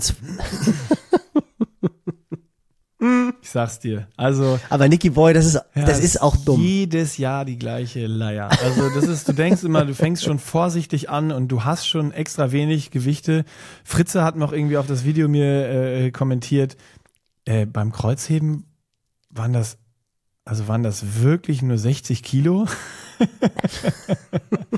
ja. Und bei den Ausfallschritten war es 0 Kilo, beziehungsweise einmal ein Set mit, mit Stange. Und das hat mir das Genick gebrochen, glaube ich. Ähm, ja. Wenn man wieder anfängt, Krafttraining zu machen, ey. One for the show tut weh. Ich habe die Woche zwei dann drauf, äh, also jetzt letzte Woche, hab ich, bin ich gar nicht ins Gym gegangen und äh, ins Gym gefahren, sondern habe das Ganze hier zu Hause gemacht die gleichen Wiederholungen und habe halt einfach eine 8 Kilo Kettlebell genommen und damit die Übung gemacht und die Ausfallschritte komplett ohne Gewichte.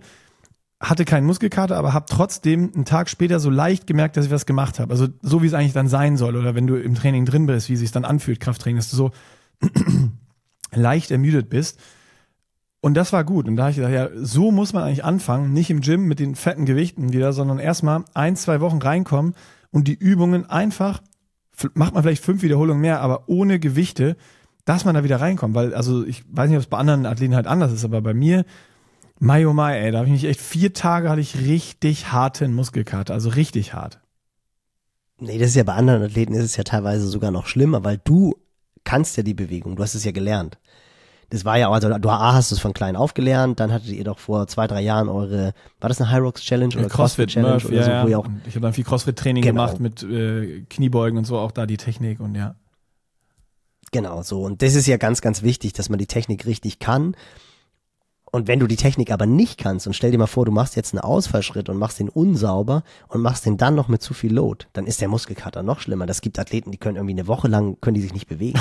Und es ist echt so, genau wie Nick gesagt hat, die ersten Wiederholungen, wenn ihr ins Krafttraining einsteigt, ah, ganz, ganz, ganz wichtig, lasst euch die Übung richtig zeigen. Nichts ist schlimmer als Krafttraining mit der falschen Technik. Da ist vorprogrammiert, dass ihr euch irgendetwas kaputt macht. Und das ist dann meistens auch langfristig, eine langwierige Geschichte. Also wenn ihr euch irgendwie am Rücken was holt oder so, weil ihr zu viel Gewicht drauf habt, die Bewegung falsch ausführt, dann kann euch das wirklich für mehrere Wochen ins Aus befördern, weil ihr euch, weil ihr halt einfach nicht trainieren könnt. Und gerade so Sachen wie Rücken ist etwas, was sich ja auf jede Disziplin äh, auswirkt. Da ist dann ja selbst Schwimmen schmerzhaft. Also beim Krafttraining ist die richtige Technik absolut das A und O, weil halt einfach der Impact so groß ist. Deswegen ist es auch teilweise sehr wirkungsvoll, aber man muss einfach wirklich brutal aufpassen. Und seid vorsichtig, sowohl mit den Gewichten als auch den Wiederholungszahlen. Und die ersten zwei, drei Male, gerade wenn ihr noch nie Krafttraining gemacht habt, dann solltet ihr absolut wirklich nur ohne Gewichteübung machen. Und ich meine, Nicky Boy, das siehst du ja, selbst die Profiathleten, wenn die wieder ins Krafttraining einsteigen, siehst du die irgendwie einen Ausfallschritt oder Kniebeugen mit einem Besenstiel machen.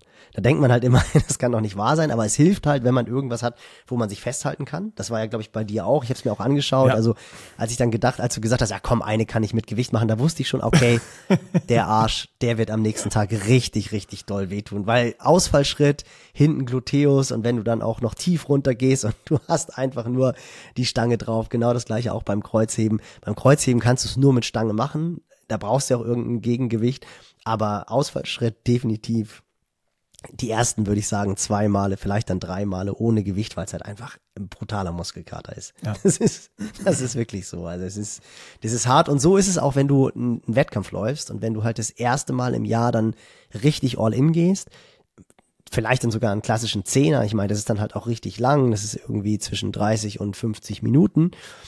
Und wenn du dann halt feuerst, dann ist es meistens auch so, dass du da dann auch das erste Mal so richtigen Muskelkater hast. So zwei Tage danach bist du dann muskulär echt angeschossen. Und dem musst du natürlich auch unbedingt Tribut zollen. Das heißt, du musst auch da dann die Tage danach die Intensität verringern. Du kannst ruhig aerob trainieren, das hilft sogar. Also ich würde jetzt, wenn du wirklich Muskelkater hast vom Lauf, würde ich vielleicht auch mal zwei Tage gar nicht laufen gehen, sondern würde dann halt schwimmen und Radfahren. Durchblut durchblutungsfördernd hilft einfach, die Muskulatur zu lockern und dann am dritten Tag mit einem lockeren Lauf einsteigen, wird dann vielleicht in der Woche danach die Intensität weglassen, auch beim Radfahren und also erst komplett Wochenende Intervalle in der Woche nach dem äh, Race streichen. Ja, hängt ein klein bisschen, also das ist halt, also generell würde ich sagen, ja, vermutlich ja. Wenn du keinen Trainer hast und wenn du nicht weißt, in welchem Zustand bist du, würde ich es komplett weglassen, weil du machst, du verlierst nicht viel. Du ja. verlierst halt eine intensive Einheit vielleicht und das Risiko, dass du dir dann doch irgendwie einen einfängst, ist zu groß. Das heißt, die Woche nach dem Wettkampf von Montag bis Freitag keinerlei Intensität, ruhiges aerobes Training und dann zum Wochenende sollte ich eigentlich so erholt sein, dass ich dann wieder mit Intensität weitermachen kann. Also kann das ich schon, Gute sorry, ist, ich da äh, unterbreche, ich kann dann schon, Sonntag ist jetzt ganz klassisch äh, der Silvesterlauf, montags ist in den meisten Plänen irgendwie äh, komplett Ruhetag oder irgendwie lockeres Schwimmen als Entlastungstag, je nachdem, wie ambitioniert ich bin. Ähm, dann kann ich diese Wochenstruktur schon eigentlich wieder aufnehmen nur jetzt, wenn irgendwo was mit Intervallen oder selbst Strides am Ende äh, würde ich dann wahrscheinlich weglassen, dann wandle ich einfach alles, was ich am Training drin habe, in ein lockeres Lit-Training ähm, um und mache einfach so die Wochenstruktur nehme ich wieder auf, aber trainiere einfach nur locker. Exakt. Und wenn es so ist, dass am Dienstag, ich sag jetzt einfach mal, ein Lauf drin ist, Sonntag war der Wettkampf, Montag ist dann ja eh Neujahr, die Schwimmbäder sind zu und man hat hoffentlich auch ein klein bisschen Silvester gefeiert. Das heißt, man kann dann auch tatsächlich irgendwie Neujahr mal Neujahr sein lassen, macht irgendwie einen Neujahrsspaziergang oder geht irgendwie für anderthalb Stunden aufs Gravelbike oder so, wenn das Wetter schön ist, was dann auch gut ist. Da wird dann auch am Dienstag der Muskelkater weniger schlimm sein. Und wenn dann am Dienstag ein Lauf auf dem Plan steht, ihr aber wirklich merkt, boah, die Beine sind richtig, richtig platt, dann geht ihr entweder am Dienstag schwimmen oder Radfahren und schiebt den Lauf dann auf Mittwoch. Und dann würde ich halt am Mittwoch mit einem lockeren 30, 40, 50 Minuten Litlauf starten. Donnerstag dann das Training machen, was auf dem Plan steht, allerdings, wie du gesagt hast, ohne Intensität. Und dann bin ich eigentlich spätestens Freitag, Samstag wieder so fit, dass ich in den Plan einsteigen kann. Wenn ich aber regelmäßig Wettkämpfe mache, das ist auch ganz interessant. Also wenn ich jetzt beispielsweise nur so eine Serie mache und ich trainiere am Tag vor dem Wettkampf ein klein bisschen mehr, das ist auch so ein natürlicher Drehzahlbegrenzer. dann kann ja. ich auch, dann kann ich auch gar nicht so tief gehen. Ja. Also das kann man auch ganz bewusst einsetzen. Das, das bedeutet natürlich schon, dass die Athleten so ein bisschen eine Base haben müssen, dass sie eine Erfahrung haben müssen. Aber wenn ich jetzt am Tag wenn ich dich jetzt, du trainierst, wie gesagt, du bist in Woche 12 oder 13 und du hast einen Wettkampf und wir wollen einfach nur, dass du diesen Wettkampf läufst. Es ist jetzt nicht dieses Peak-Ding Silvesterlauf, sondern du sollst ihn einfach laufen, sollst einen guten Reiz setzen. Und ich lasse dich am Tag davor vier Stunden aerob trainieren. Und sagen wir jetzt mal, du rennst einfach am nächsten Tag eine schnelle 10. Bist imstande, die 10 Kilometer in 35 Minuten zu laufen. Ich lasse dich am Tag davor vier Stunden aerob trainieren dann läufst du am nächsten Tag vielleicht nur eine 35, 30. Oder eine 36. 35, ja. 40. Du merkst auch, du merkst auch, boah, so richtig, also dieser letzte Gang fehlt dir. Mhm. Dann bist du aber auch am nächsten Tag, am Montag oder auch am Dienstag lange nicht so müde, weil du halt nicht so tief gehen konntest. Und kannst dann natürlich dementsprechend auch gleich wieder mehr oder weniger ins Training einsteigen. Also das heißt, du kannst den Tag davor auch so ein klein bisschen als Drehzahlbegrenzer nutzen, mhm. damit du auch im die Woche danach gleich wieder weiter trainieren Super kann. spannend. Vor allen Dingen aber auch, weil man muss es, man muss es auch wirklich, er kann auch, ich stelle mir gerade vor, als Coach musst du das ja wirklich super sauber und gut kommunizieren, weil sonst ist der Athlet nachher pisst, dass irgendwie, ah, die Zeit war jetzt scheiße. Weil kann ja, bei sowas kann ja auch mal schnell passieren, dass du eine Minute oder anderthalb langsamer bist. Ähm, und wenn du da als Coach das bewusst eingesetzt hast, so als Mittel, äh, weil du sagst, ey, wir nehmen das mit und nehmen das als geilen äh, Reiz mit und auch als so ein Motivationsding, aber das kann natürlich dann auch schnell in, in, in, in die andere Seite kippen. Wenn ich jetzt anderthalb Minuten langsamer Absolut, bin, als ich klar. denke, oder eine Minute langsamer bin, als ich denke, was ich laufen kann und was vielleicht auch meine ersten Intervalle irgendwie gezeigt haben oder meine ersten Dauerläufe, wo ich denke, oh, das fühlt sich jetzt schon wieder wie Laufen an. Ähm, oder was habe ich letztes Jahr gemacht, wo ich vielleicht drauf hingetapert habe auf so einem Wettkampf und vorher, äh, wie wir eben beschrieben haben, nur locker gemacht habe.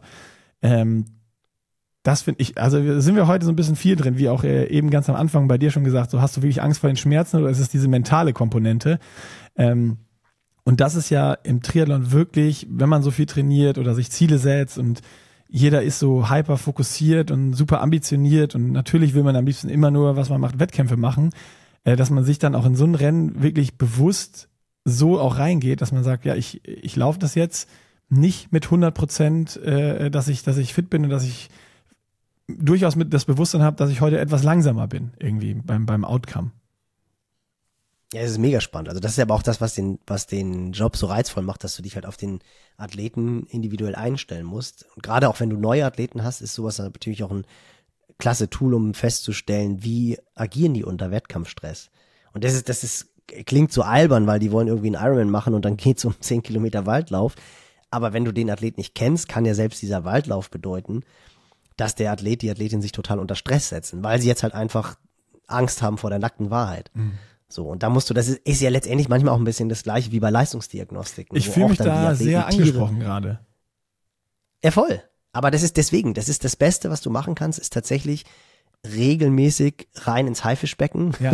was ja kein Haifischbecken ist. Das ist ja nur so ein kleiner Tümpel und so ein kleiner Teich. Nee, aber für nicht. dich ist es in der Das ist ja nur das, was du nee, draus für machst. Für dich ist es in der Situation Haifischbecken. Voll. Also wenn ich zurückdenke an, an, an meine Zeit, wo ich angefangen habe mit Triathlon und so, ne? Ich, ich komme halt vom Schwimmen und da bist du beim Wettkampf, gab es nur ein Ziel, Bestzeit. Und das ist, das ist so, das ist auch so ein bisschen dieses Schwimmer-Mindset, so auch im, im, im Training willst du immer alle platt machen. So die Leute, die Triathleten sind und nie aus dem Schwimmen kommen und dann mit Schwimmern zusammen trainieren, die sind auch manchmal genervt von den Triathleten, äh, von den, von den ehemaligen Schwimmern, was ich absolut nachvollziehen kann. Ähm, aber das ist, also wirklich, wenn ich zurückdenke, ich, wenn ich wusste, ich bin nicht wirklich fit, habe ich mich nie für Wettkämpfe angemeldet oder wenn, dann war das schon mal so ein ungutes Gefühl und so, oh, eigentlich kein Bock, weil mhm. ich bin ja gar nicht fit. Das ist ja dann in Anführungsstrichen peinlich. So, weil ich, ich kann ja gar nicht gut performen, weil ich bin nicht wirklich fit. Also da finde ich mich gerade voll wieder. Ja, voll. Und es ist ja letztendlich auch, ich meine, es sind auch so zwei verschiedene Betrachtungsweisen, dass du natürlich, wenn du einen Wettkampf machst, dann sollst du auch all in gehen. Es macht jetzt überhaupt keinen Sinn, mich beim Wettkampf anzumelden und dann zu sagen, ich laufe, keine Ahnung, mit 80 Prozent. Da brauche ich mich nicht anzumelden. Aber dieses All-in zu laufen, kann in der Situation total unterschiedlichen äh, ein unterschiedliches Resultat haben. Das kann halt einmal bedeuten, wirklich eine absolute Bestzeit zu laufen oder halt wirklich absolut tief zu gehen. Oder es kann halt einfach auch nur einer Formüberprüfung dienen, um zu gucken, wo bin ich gerade. Oder ich nutze das Ganze. Ich hatte es jetzt auch, Teamman ist jetzt auch irgendwie 3000 Meter auf der Bahn gelaufen, will aber einen schnellen Silvesterlauf laufen. Da kannst du dann natürlich auch sagen, ja, ich taper jetzt in dieser Woche nicht ab, will aber mal gucken, weil ich merke einfach, die, die hat, das ist wie so ein Rennpferd, was mit den Hufen schart und wo du halt weißt, okay, ich kann das jetzt auch noch drei, vier Wochen hinauszögern. Es macht aber auch Sinn, wenn ich halt weiß, dass sie so gut ist, dass sie eine Bestzeit läuft. Dann ist das ja auch ein, ein wahnsinniger Motivationskick. Voll, ja. Und dann weißt du einfach, ey, ich bin schon so richtig gut davor. Und dann sorge ich natürlich davor, dass sie sich nicht, dass sie sich nicht komplett auslaufen kann, weil dann wäre das negativ fürs Training, was in der Folgezeit passiert. Mhm. Das heißt, ich brauche als Trainer da schon auch so ein klein bisschen Fingerspitzengefühl. Und dann lasse ich halt einfach die Zeit laufen, weil das ist, in der Regel ist es eher positiv, dass der Athlet denkt, er ist schlechter, als er nachher wirklich performt. Ah, ja. Gerade auch wenn du ihn, wenn du ihn halt nicht voll abtapern lässt. Wenn er halt denkt, oh nee, ich kann doch nicht am Tag vorher drei Stunden trainieren und dann trotzdem irgendwie eine gute Zeit laufen. Und dann läufst du die Zeit aber, die ist dann vielleicht auch noch irgendwie von deiner Bestzeit weg. Aber es ist halt einfach so eine Zeit, wo du weißt, oh krass, das kann ich jetzt schon laufen. Obwohl ich, obwohl ich beispielsweise noch gar nichts Schnelles trainiert habe. Also gerade wenn Athleten irgendwie eine Erfahrung haben, das weißt du auch, wenn du jetzt eine 1500 Meter bei der DMS schwimmst oder 1500 Meter ist jetzt vielleicht sehr lang, aber eine 400 Meter und du weißt, früher als Schwimmer brauchtest du die und die und die Serien, um halt eine Bestzeit zu schwimmen und die fehlen dir jetzt, weißt du, eigentlich kann das ja nichts werden. Und dann springst du aber ins Becken und dann schwimmst du auf einmal eine Zeit, die nur ein paar Sekunden langsamer ist als deine Bestzeit und denkst, Halleluja, was wäre denn jetzt passiert, wenn ich die Serien geschwommen wäre? Das habe ich zum Beispiel bei ganz vielen Athleten regelmäßig, dass die sagen, Coach, ich kann noch keinen schnellen Zehner laufen, ich bin ja noch keine Tausenderintervalle auf der Bahn gelaufen. Ja, ja, ja, Das genau, ey, genau, komm, genau, genau. mal. Ey, voll. Du kennst sie doch alle. Ja. Ich könnte jetzt Namen nennen. Nein, aber das- das LSG und Co. Das ist jedes, Auch da. jedes Jahr ist es das Gleiche. Ich fühle mich da auch, Jeder das ist bei Februar- mir exakt genau so. Es ist so. Voll. Und ich meine, du machst ja letztendlich, du machst ja mit diesem Wettkampf, wir machen doch eh viel zu wenig Wettkämpfe. Ich meine, wie viele Wettkämpfe macht ein Hobby-Triathlet? Der macht im Jahr fünf, sechs, sieben Wettkämpfe. Na, So. wenn es hochkommt. Ne? Und Guck mal, ich habe jetzt betreib- im Project, ich habe also ich habe zwei Wettkämpfe gemacht, Ingolstadt und Rot. Genau. Für den Und auch da Aufwand hab ich zu dir gesagt, eigentlich- richtig viel zu wenig. Viel zu wenig. Und auch da habe ich zu dir gesagt, ey, Nicky Boy, eigentlich müsstest du jetzt mal einen Zehner laufen, einfach mal um zu gucken. Ich hatte Angst. Aber du hast halt die Athleten. Ja, genau, du hattest Angst. Du hattest Angst vor der nackten Wahrheit. Du hattest Angst, dass da irgendwie, weiß ich nicht, eine 38 Ja. steht und du gedacht hast, oh, eigentlich habe ich doch eine 35 Ja. drauf und so. Aber es ist doch, es ist doch völlig egal, weil du halt einfach, wenn du weißt, warum mache ich das Ganze, in welchem Zustand mache ich das Ganze, ist es doch eine mega gute Überprüfung, auch zu sehen, woran hat's gehakert. wir also den liegt Podcast es hier daran, dass nicht letztes Jahr aufnehmen müssen.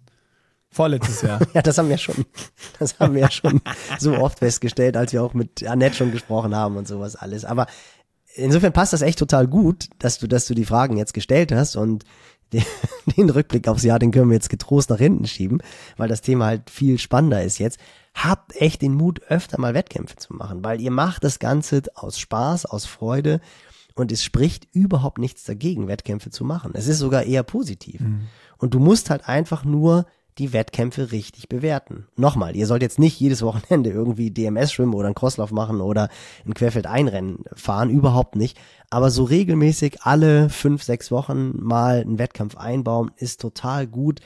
A, es macht Spaß, B, ihr habt eine super Formüberprüfung und diejenigen von euch, die wirklich Probleme haben mit diesem Wettkampfstress, mit dieser Situation, sich mit anderen zu messen. Das ist für viele ja auch eine ganz unangenehme Situation. Begebt euch dann einfach nur in das für euch in dem Moment individuelle Haifischbecken, auch wenn es nur ein Dorfteich ist. Aber für euch ist es dann halt einfach das Haifischbecken. Nee, ich finde geil. Das, Springt ist, da das, rein. das sollte man mitnehmen.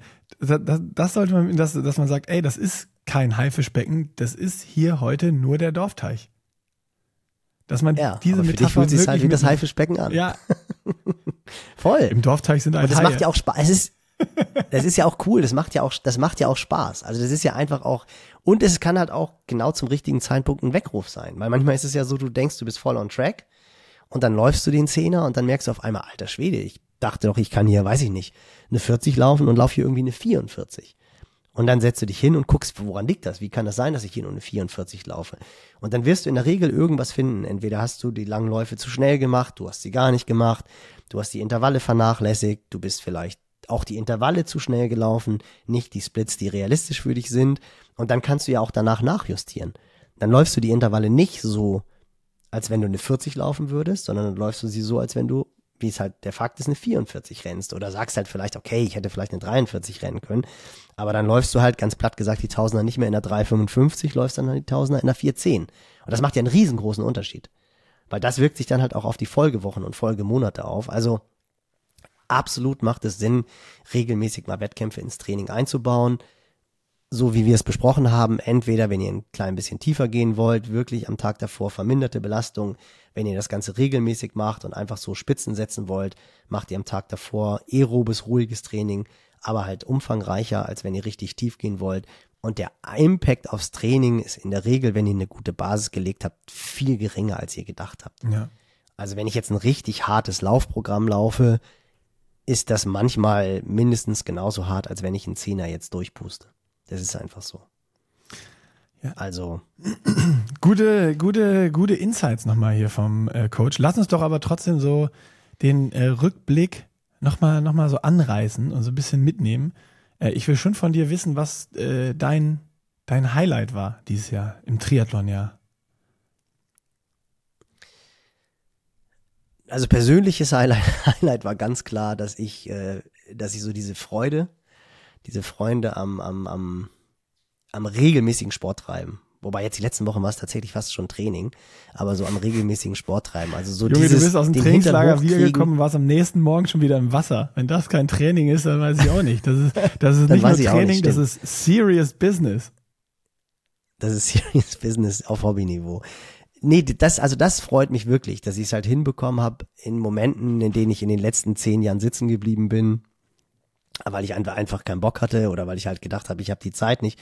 Die Ausredenliste hat, der Katalog ist riesig, so und dass ich da das einfach hinbekommen habe, die Arschbacken zusammenzukneifen und rauszugehen und zu trainieren, weil das halt einfach den Unterschied macht. Und das ist wirklich cool, weil das völlig unabhängig ist vom Niveau und vom Alter und von den Trainingsjahren. Man fühlt sich danach einfach echt gut und das merke ich auch, das transportiert sich auch, also dieses Transferverhalten, das transferiert sich auch auf dem Job. Du hast einfach, du, du arbeitest besser, du kommunizierst mit den Athleten anders, also weil du halt auch einfach die Athleten anders auch wieder nachvollziehen kannst, weil du auch einfach wieder weißt, ey, was leisten die eigentlich und so. Das ist, das ist, freut mich wirklich total. Aus sportlicher Sicht,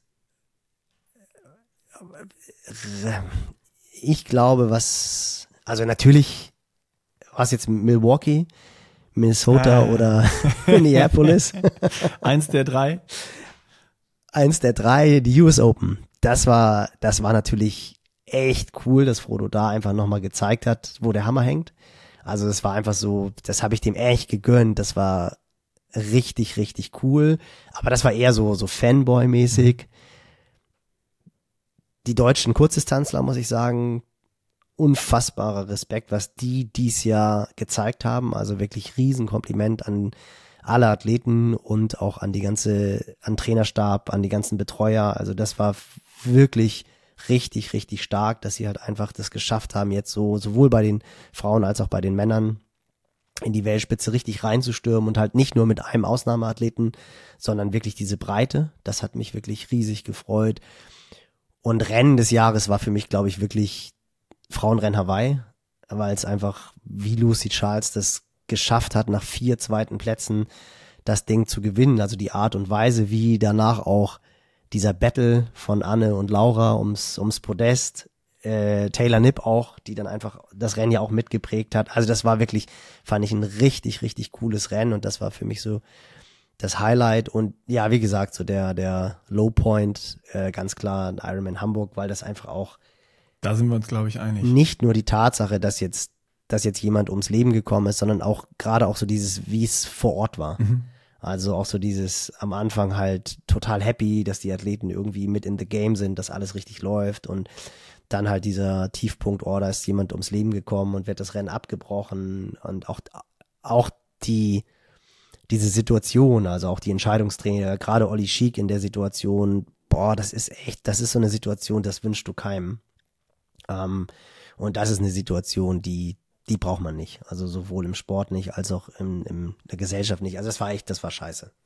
Ja, also da sind wir uns einig. Äh, das war so von der Stimmung her vor Ort auch ganz, ganz komisch und irgendwie wusste man nicht, wie man damit umgehen soll. Ähm, Ja. Ja, darüber war schnell weg. Mein ähm, sportliches Highlight, ich fange mal äh, damit an, war für mich ganz eindeutig, also wo ich auch vorm, vorm Bildschirm geklebt habe und äh, einfach dachte, das kann nicht wahr sein, war ganz eindeutig die 73 WM äh, mit, dem, mit dem deutschen Podium, äh, was irgendwie ganz am Anfang schon so geil aussah, wo man dachte, das sind irgendwie deutsche Meisterschaften hier, weil so viele Deutsche am Rad in der, in der Spitzengruppe waren und ähm, ja, dann beim Laufen, dann läuft der Mathis Magier rein, dann ist er auf zwei, dann läuft der Fred weg und man denkt, ah, shit, man hätte es ihm schon gegönnt. Und dann holt sich Fred hinten äh, äh, Mattis noch wieder und dann kommt auf einmal Strati rangeflogen und sagt Strati. sich den auch noch ein und macht dieses Podium komplett und äh, Rico so oder so komplett souverän auf der Laufstrecke rangelaufen und vorbei. Das war so, da ist irgendwie gefühlt alles nach Plan gelaufen bei diesem Rennen. also, das aber war so ein eine Also, wenn du jetzt, wo du das sagst, aber da siehst du mal, dass es doch echt irgendwie durch die Vielzahl der Rennen, ähm, das war jetzt bei mir gar nicht mehr so drin. Mhm. Aber jetzt, wo du das sagst, muss ich sagen, das ist emotional. Also gerade was du sagst, so diese Bilder, wenn man vorm Screen hängt. Ja. Und wo du, wo du wirklich, also jetzt diese Bilder, die kommen jetzt bei mir auch nochmal viel deutlicher in den Kopf als jetzt Hawaii. Also gerade so, also so diese Situation, wie Rico da wegläuft, ähm, Fred äh, mit Magier Kopf an Kopf und Strati dahinter und dann siehst du, wie Fred dann irgendwie doch ihm wegläuft und am Wendepunkt auch wie er Strati anfeuert. Ja, ja. Weißt du, das sind auch so, das sind so, das sind so Situationen und auch gerade wenn du danach dann irgendwie äh, wir haben ja mit allen drei Jungs danach auch noch gequatscht und dann siehst, hörst du auch noch mal so die Insights und so. Das ist schon, ja, vermutlich ist das doch, doch, du hast recht. Ja, das ist, äh, jetzt wo du, jetzt wo du sagst, ist das schon, du, schon kannst auch noch mal. Bleiben. Das ist ja, das ist ja wurscht. Ich meine, das war auch ein Nee, ich glaube, das ist, Rennen, aber ist das spannend. hat mich am meisten gecatcht. Nee, ist, aber also du hast recht. Es hat mich auch mehr gecatcht. Das hat mich mehr gecatcht. Ich glaube tatsächlich, das lag auch daran, weil man, ja, gerade auch persönlich wahrscheinlich bei mir, Hawaii dann noch mehr herbei, her, herbeisehend Mhm. und noch mehr mitfiebert als so eine 73 WM. Aber jetzt, wo du das sagst, also emotionaler war, war ganz klar die 73 WM. Ich finde es ganz spannend, Also dass du das sagst, weil eigentlich ist ja so wirklich, Highlight sagst du ja immer, ist so, ja, Hawaii oder Rot. Ne? Und ich meine, Rot mit der Weltbestzeit von Ditlev dieses Jahr, mit dieser unglaublichen Zeit und von Danny äh, äh, Rief einfach, was da abgefackelt wurde, war ja auf einem anderen Planeten, sportlich gesehen, Ja. zeitlich gesehen.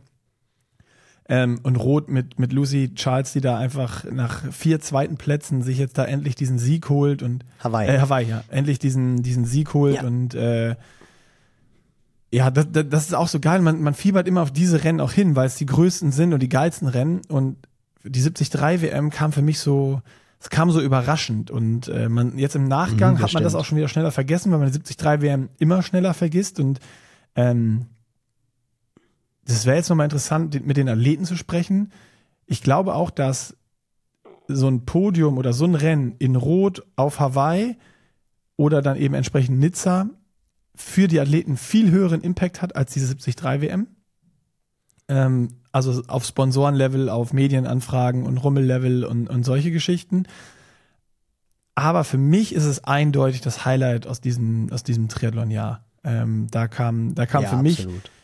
Und ich habe fast alles irgendwie geguckt, noch im Nachgang dann auf der Rolle oder äh, live immer mal reingeschaut oder komplett live geguckt und ich habe dieses Jahr wirklich viel verfolgt und war wirklich, mein Fangame war stark dieses Jahr und gut, aber das ist eindeutig für mich äh, das Highlight gewesen. Ja, nee, da hast du auch recht, das stimmt auch. Ich glaube, das Perverse ist ja tatsächlich, dass das irgendwie durch diese Tatsache, dass es halt diese deutsche Boyband da vorne Ja. war, dass es fast schon wieder äh, dadurch, dass irgendwie ein Blumenfeld keine Rolle gespielt hat, ein Sanders keine Rolle gespielt hat, ein Sam Long keine Rolle gespielt hat, die, die ja alle im Rennen waren. allem Rennen. Das ist ja das Perverse daran. Also die waren alle im Rennen, die haben alle die Chance gehabt, die hätten alle gewinnen können.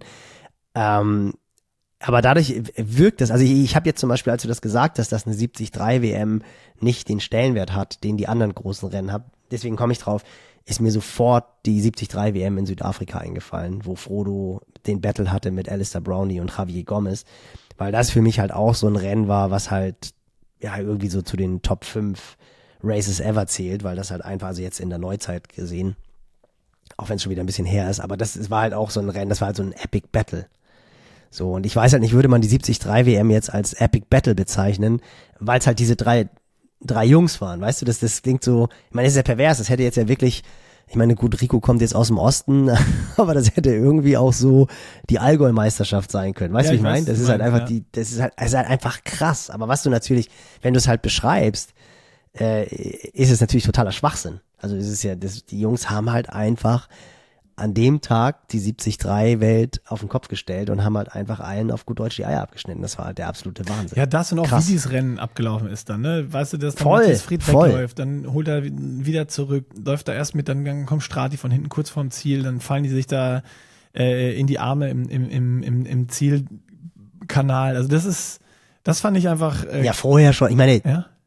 da, da, da, das ist auch schon, also mir kommen jetzt so viele Bilder, auch wie Fred schon gepumpt hat, als er aus dem Wasser Ja. rausging.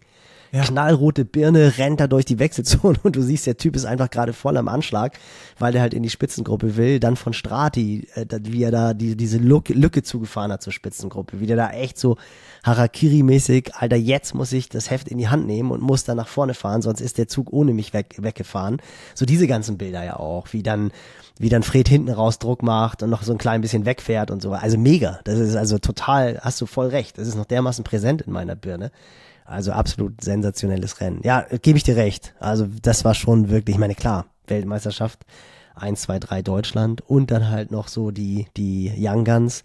Das ist schon, das war schon, das war schon echt ein absolutes Highlight. Ja, total. Geht ja gar nicht darum, wer recht hat, sondern macht einfach was. Lust. Aber das, das, das was du gerade gesagt hast, ist ja das Schöne. Eigentlich ähm, beschreibt ja, das ist am besten, wenn du merkst, du denkst über was nach oder redest drüber, dass die Bilder einfach voll da sind und so geile Momente, die dir irgendwie, die hängen geblieben sind. Äh, und ich finde, das macht's immer aus. Und äh, bei mir ist zum Beispiel, wenn ich jetzt Hawaii, großes Rennen und einfach die Story ist geil, dass Lucy es endlich geschafft hat. Wenn ich drüber nachdenke, vom Rennen ist mir aber nur jetzt ihr Zieleinlauf noch im Kopf und ich habe noch Lauras Aufholjagd äh, auf dem Rad äh, im Kopf, aber sonst nicht so richtig viel. Ja, doch, das ist bei mir aber anders. Aber ich glaube, du bist ja auch eingeschlafen zwischendurch. Nee, du hast ja sogar einen Wecker Ja. gestellt. Du hast, du hast während des Radfahrens geschlafen. Ja, ja, ja stimmt. Ja, das kann, das kann auch der Grund kann- sein. Ja. Das kann auch daran liegen, dass nicht so viele Bilder im Kopf sind. so, jetzt, jetzt kommt aber, jetzt kommt eine Frage, Oh. Nicky Boy. Oder wolltest du noch ein anderes Highlight? Ja, das Persönliche auch, wollte ich ja noch, das hast du ja auch, äh, Oh ja, äh, unbedingt. auch noch gemacht, dann kannst du die Frage stellen. Äh, das Persönliche ist bei mir, äh, geht in eine genau ähnliche Richtung wie bei dir. Ähm, und zwar, dass ich mich dazu committed habe, jetzt nochmal einen Ironman zu machen, trotz der Erfahrung mit dem Project, wo ich ja gesagt hatte, boah, pf, eigentlich, eigentlich gar keinen Bock mehr und das war irgendwie zu viel und es wäre ja viel einfacher ge- gewesen, so ja, ich mache halt vielleicht nochmal mal irgendwie Allgäu-Triathlon aus Spaß oder sowas. Aber ich kenne mich ja, das hätte mich einfach nicht gecatcht, dass ich dann auch wirklich die Sessions durchziehe und irgendwie Sport mache. Und mir ging es ja darum, dass ich bei mir im Alltag einfach, wie du es gerade schön beschrieben hast, es hinbekomme, Sport regelmäßig zu priorisieren. Und dann aber auch so zu priorisieren, wenn jetzt mal was ausfällt, dass es auch nicht so schlimm ist wie im Project. Also dass der Spaß trotzdem an erster Stelle steht immer. Und äh, da, also ich bin jetzt super gespannt, wie die Reise geht, aber da bin ich dieses Jahr super glücklich, dass ich diese, diese Kurve noch äh, gekriegt habe, weil das Jahr bis dahin wirklich super unsportlich und einst wahrscheinlich der Jahre seit, ich kann mal, ich habe Leistungssport gemacht, Schwimmen seit ich, boah, ich kann ja nicht mal sagen wann, seitdem ich denken kann, wirklich. Äh, also das ist ja als Kind angefangen. Schwimmen fängst du super früh an, auf Wettkämpfe zu fahren und sowas. Also ich, wenn ich mich zurückerinnere, kann ich mich erinnern, wie ich angefangen habe zu schwimmen. Ich weiß auch nicht, wann es war. Und dann gefühlt ein halbes Jahr später bin ich auf den ersten Wettkampf gefahren. Und ähm, Ja. seitdem mache ich Leistungssport. Und das war wirklich eins der Jahre jetzt zurückblickend mit dem wenigsten Sport, den ich irgendwie gemacht habe oder mit dem wenigsten sportlichen Anspruch oder wie auch immer man es bezeichnen will.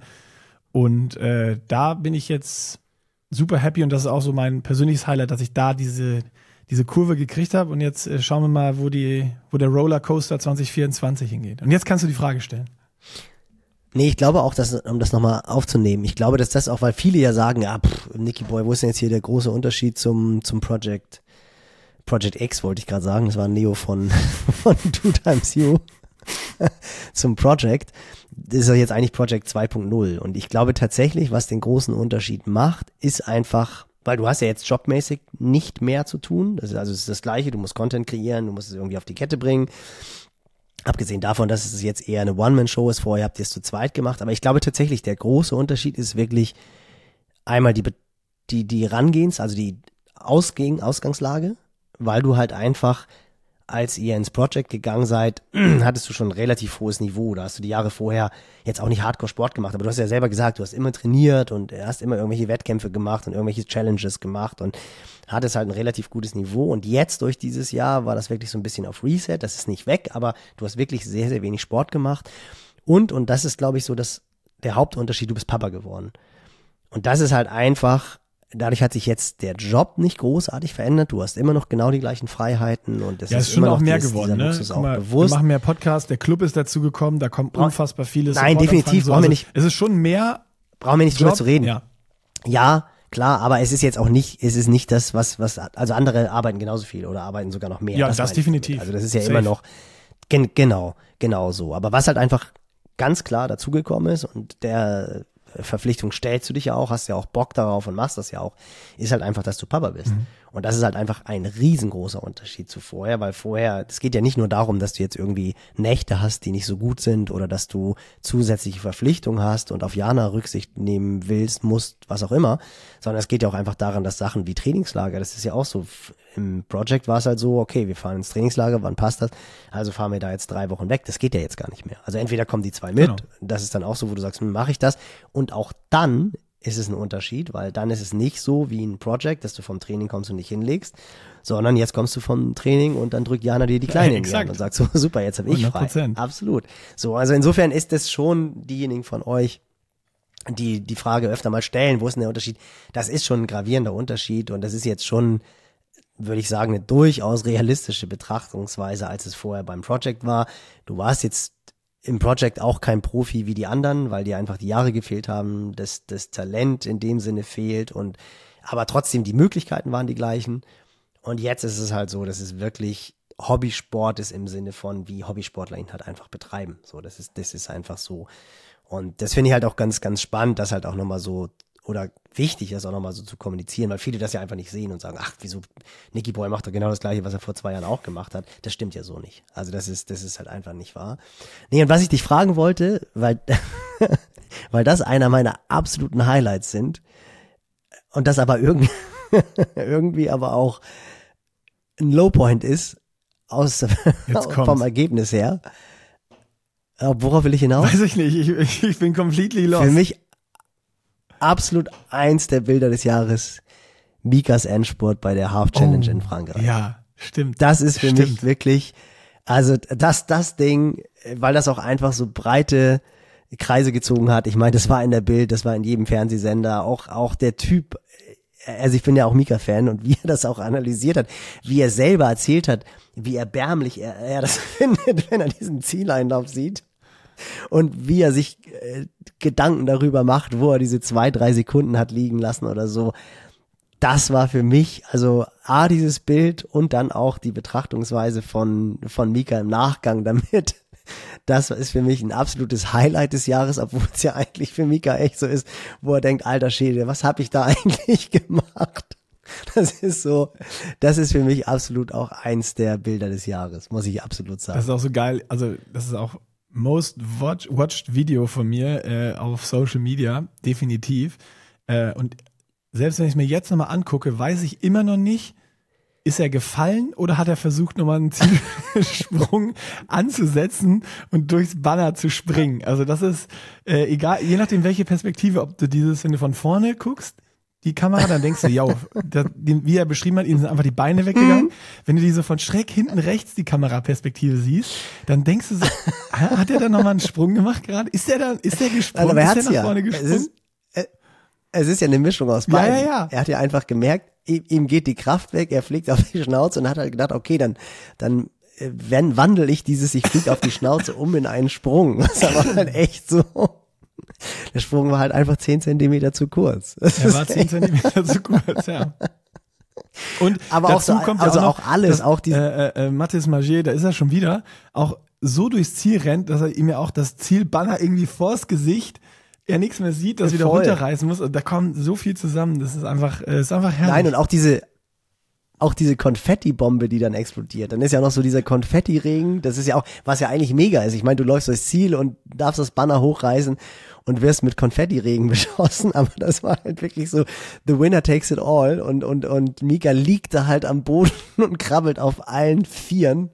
Wie beim Walk 97 zwischen, ich weiß gar nicht, wer es war, Windy Ingram und Sheen Welch, glaube ich, wo sie um Platz drei gekämpft haben und sich ein Krabbelduell ge geliefert haben. Und Mika macht halt diese drei, vier tapsigen Schritte über die Ziellinie. Das war echt, Junge, Junge, war das ein sensationelles Finish und für Mika natürlich schon irgendwie wirklich bitter. Aber ich glaube, der kann mittlerweile auch dermaßen drüber lachen, weil es halt einfach so ab absurd ist und weil er das Rennen ja auch wirklich so souverän angeführt hat. Aber es war halt einfach zehn Zentimeter zu lang. Das ist, das ist halt einfach so. Es war zehn Zentimeter zu lang. Absolut absurdes Ding. Absolut, äh, ja, aber es ist wirklich Bild slash äh, Video des Jahres 2023 im Triathlon. Da können wir uns, glaube ich, äh, komplett 100% einstimmig drauf einigen. Finde ich gut. Gut, dass du das nochmal im Kopf ich glaub, hattest Das würden viele, viele unterschreiben. Wir Gut. haben wenig über Rückblick geredet, aber es ist trotzdem mit drin, wie wir angekündigt haben. Jetzt äh, eine Stunde 25 ist voll. Ähm, wir machen noch das Intro. Das heißt, wir müssen, wir müssen jetzt hier den äh, Deckel drauf machen. Der Long Run ist voll. Ich muss noch nicht länger als eine Stunde 30 laufen. Der Christmas Long Run ist voll. Oder gibt es ja, schon Leute, die jetzt schon, hast du, gut. du hast das im, du hast es im Blick? Gibt es ja schon Leute, die längeren Long Run als 1,40 haben am Sonntag? Du meinst jetzt im, im Club oder meinst du jetzt, also im Club hängt es ja ganz stark davon ab, welche Rennen sie machen. Also wenn du früher eingestartet bist, dann Nehmen wir mal Ironman jetzt Hamburg, weil das ist ja irgendwie äh, Anfang Juni der allererste.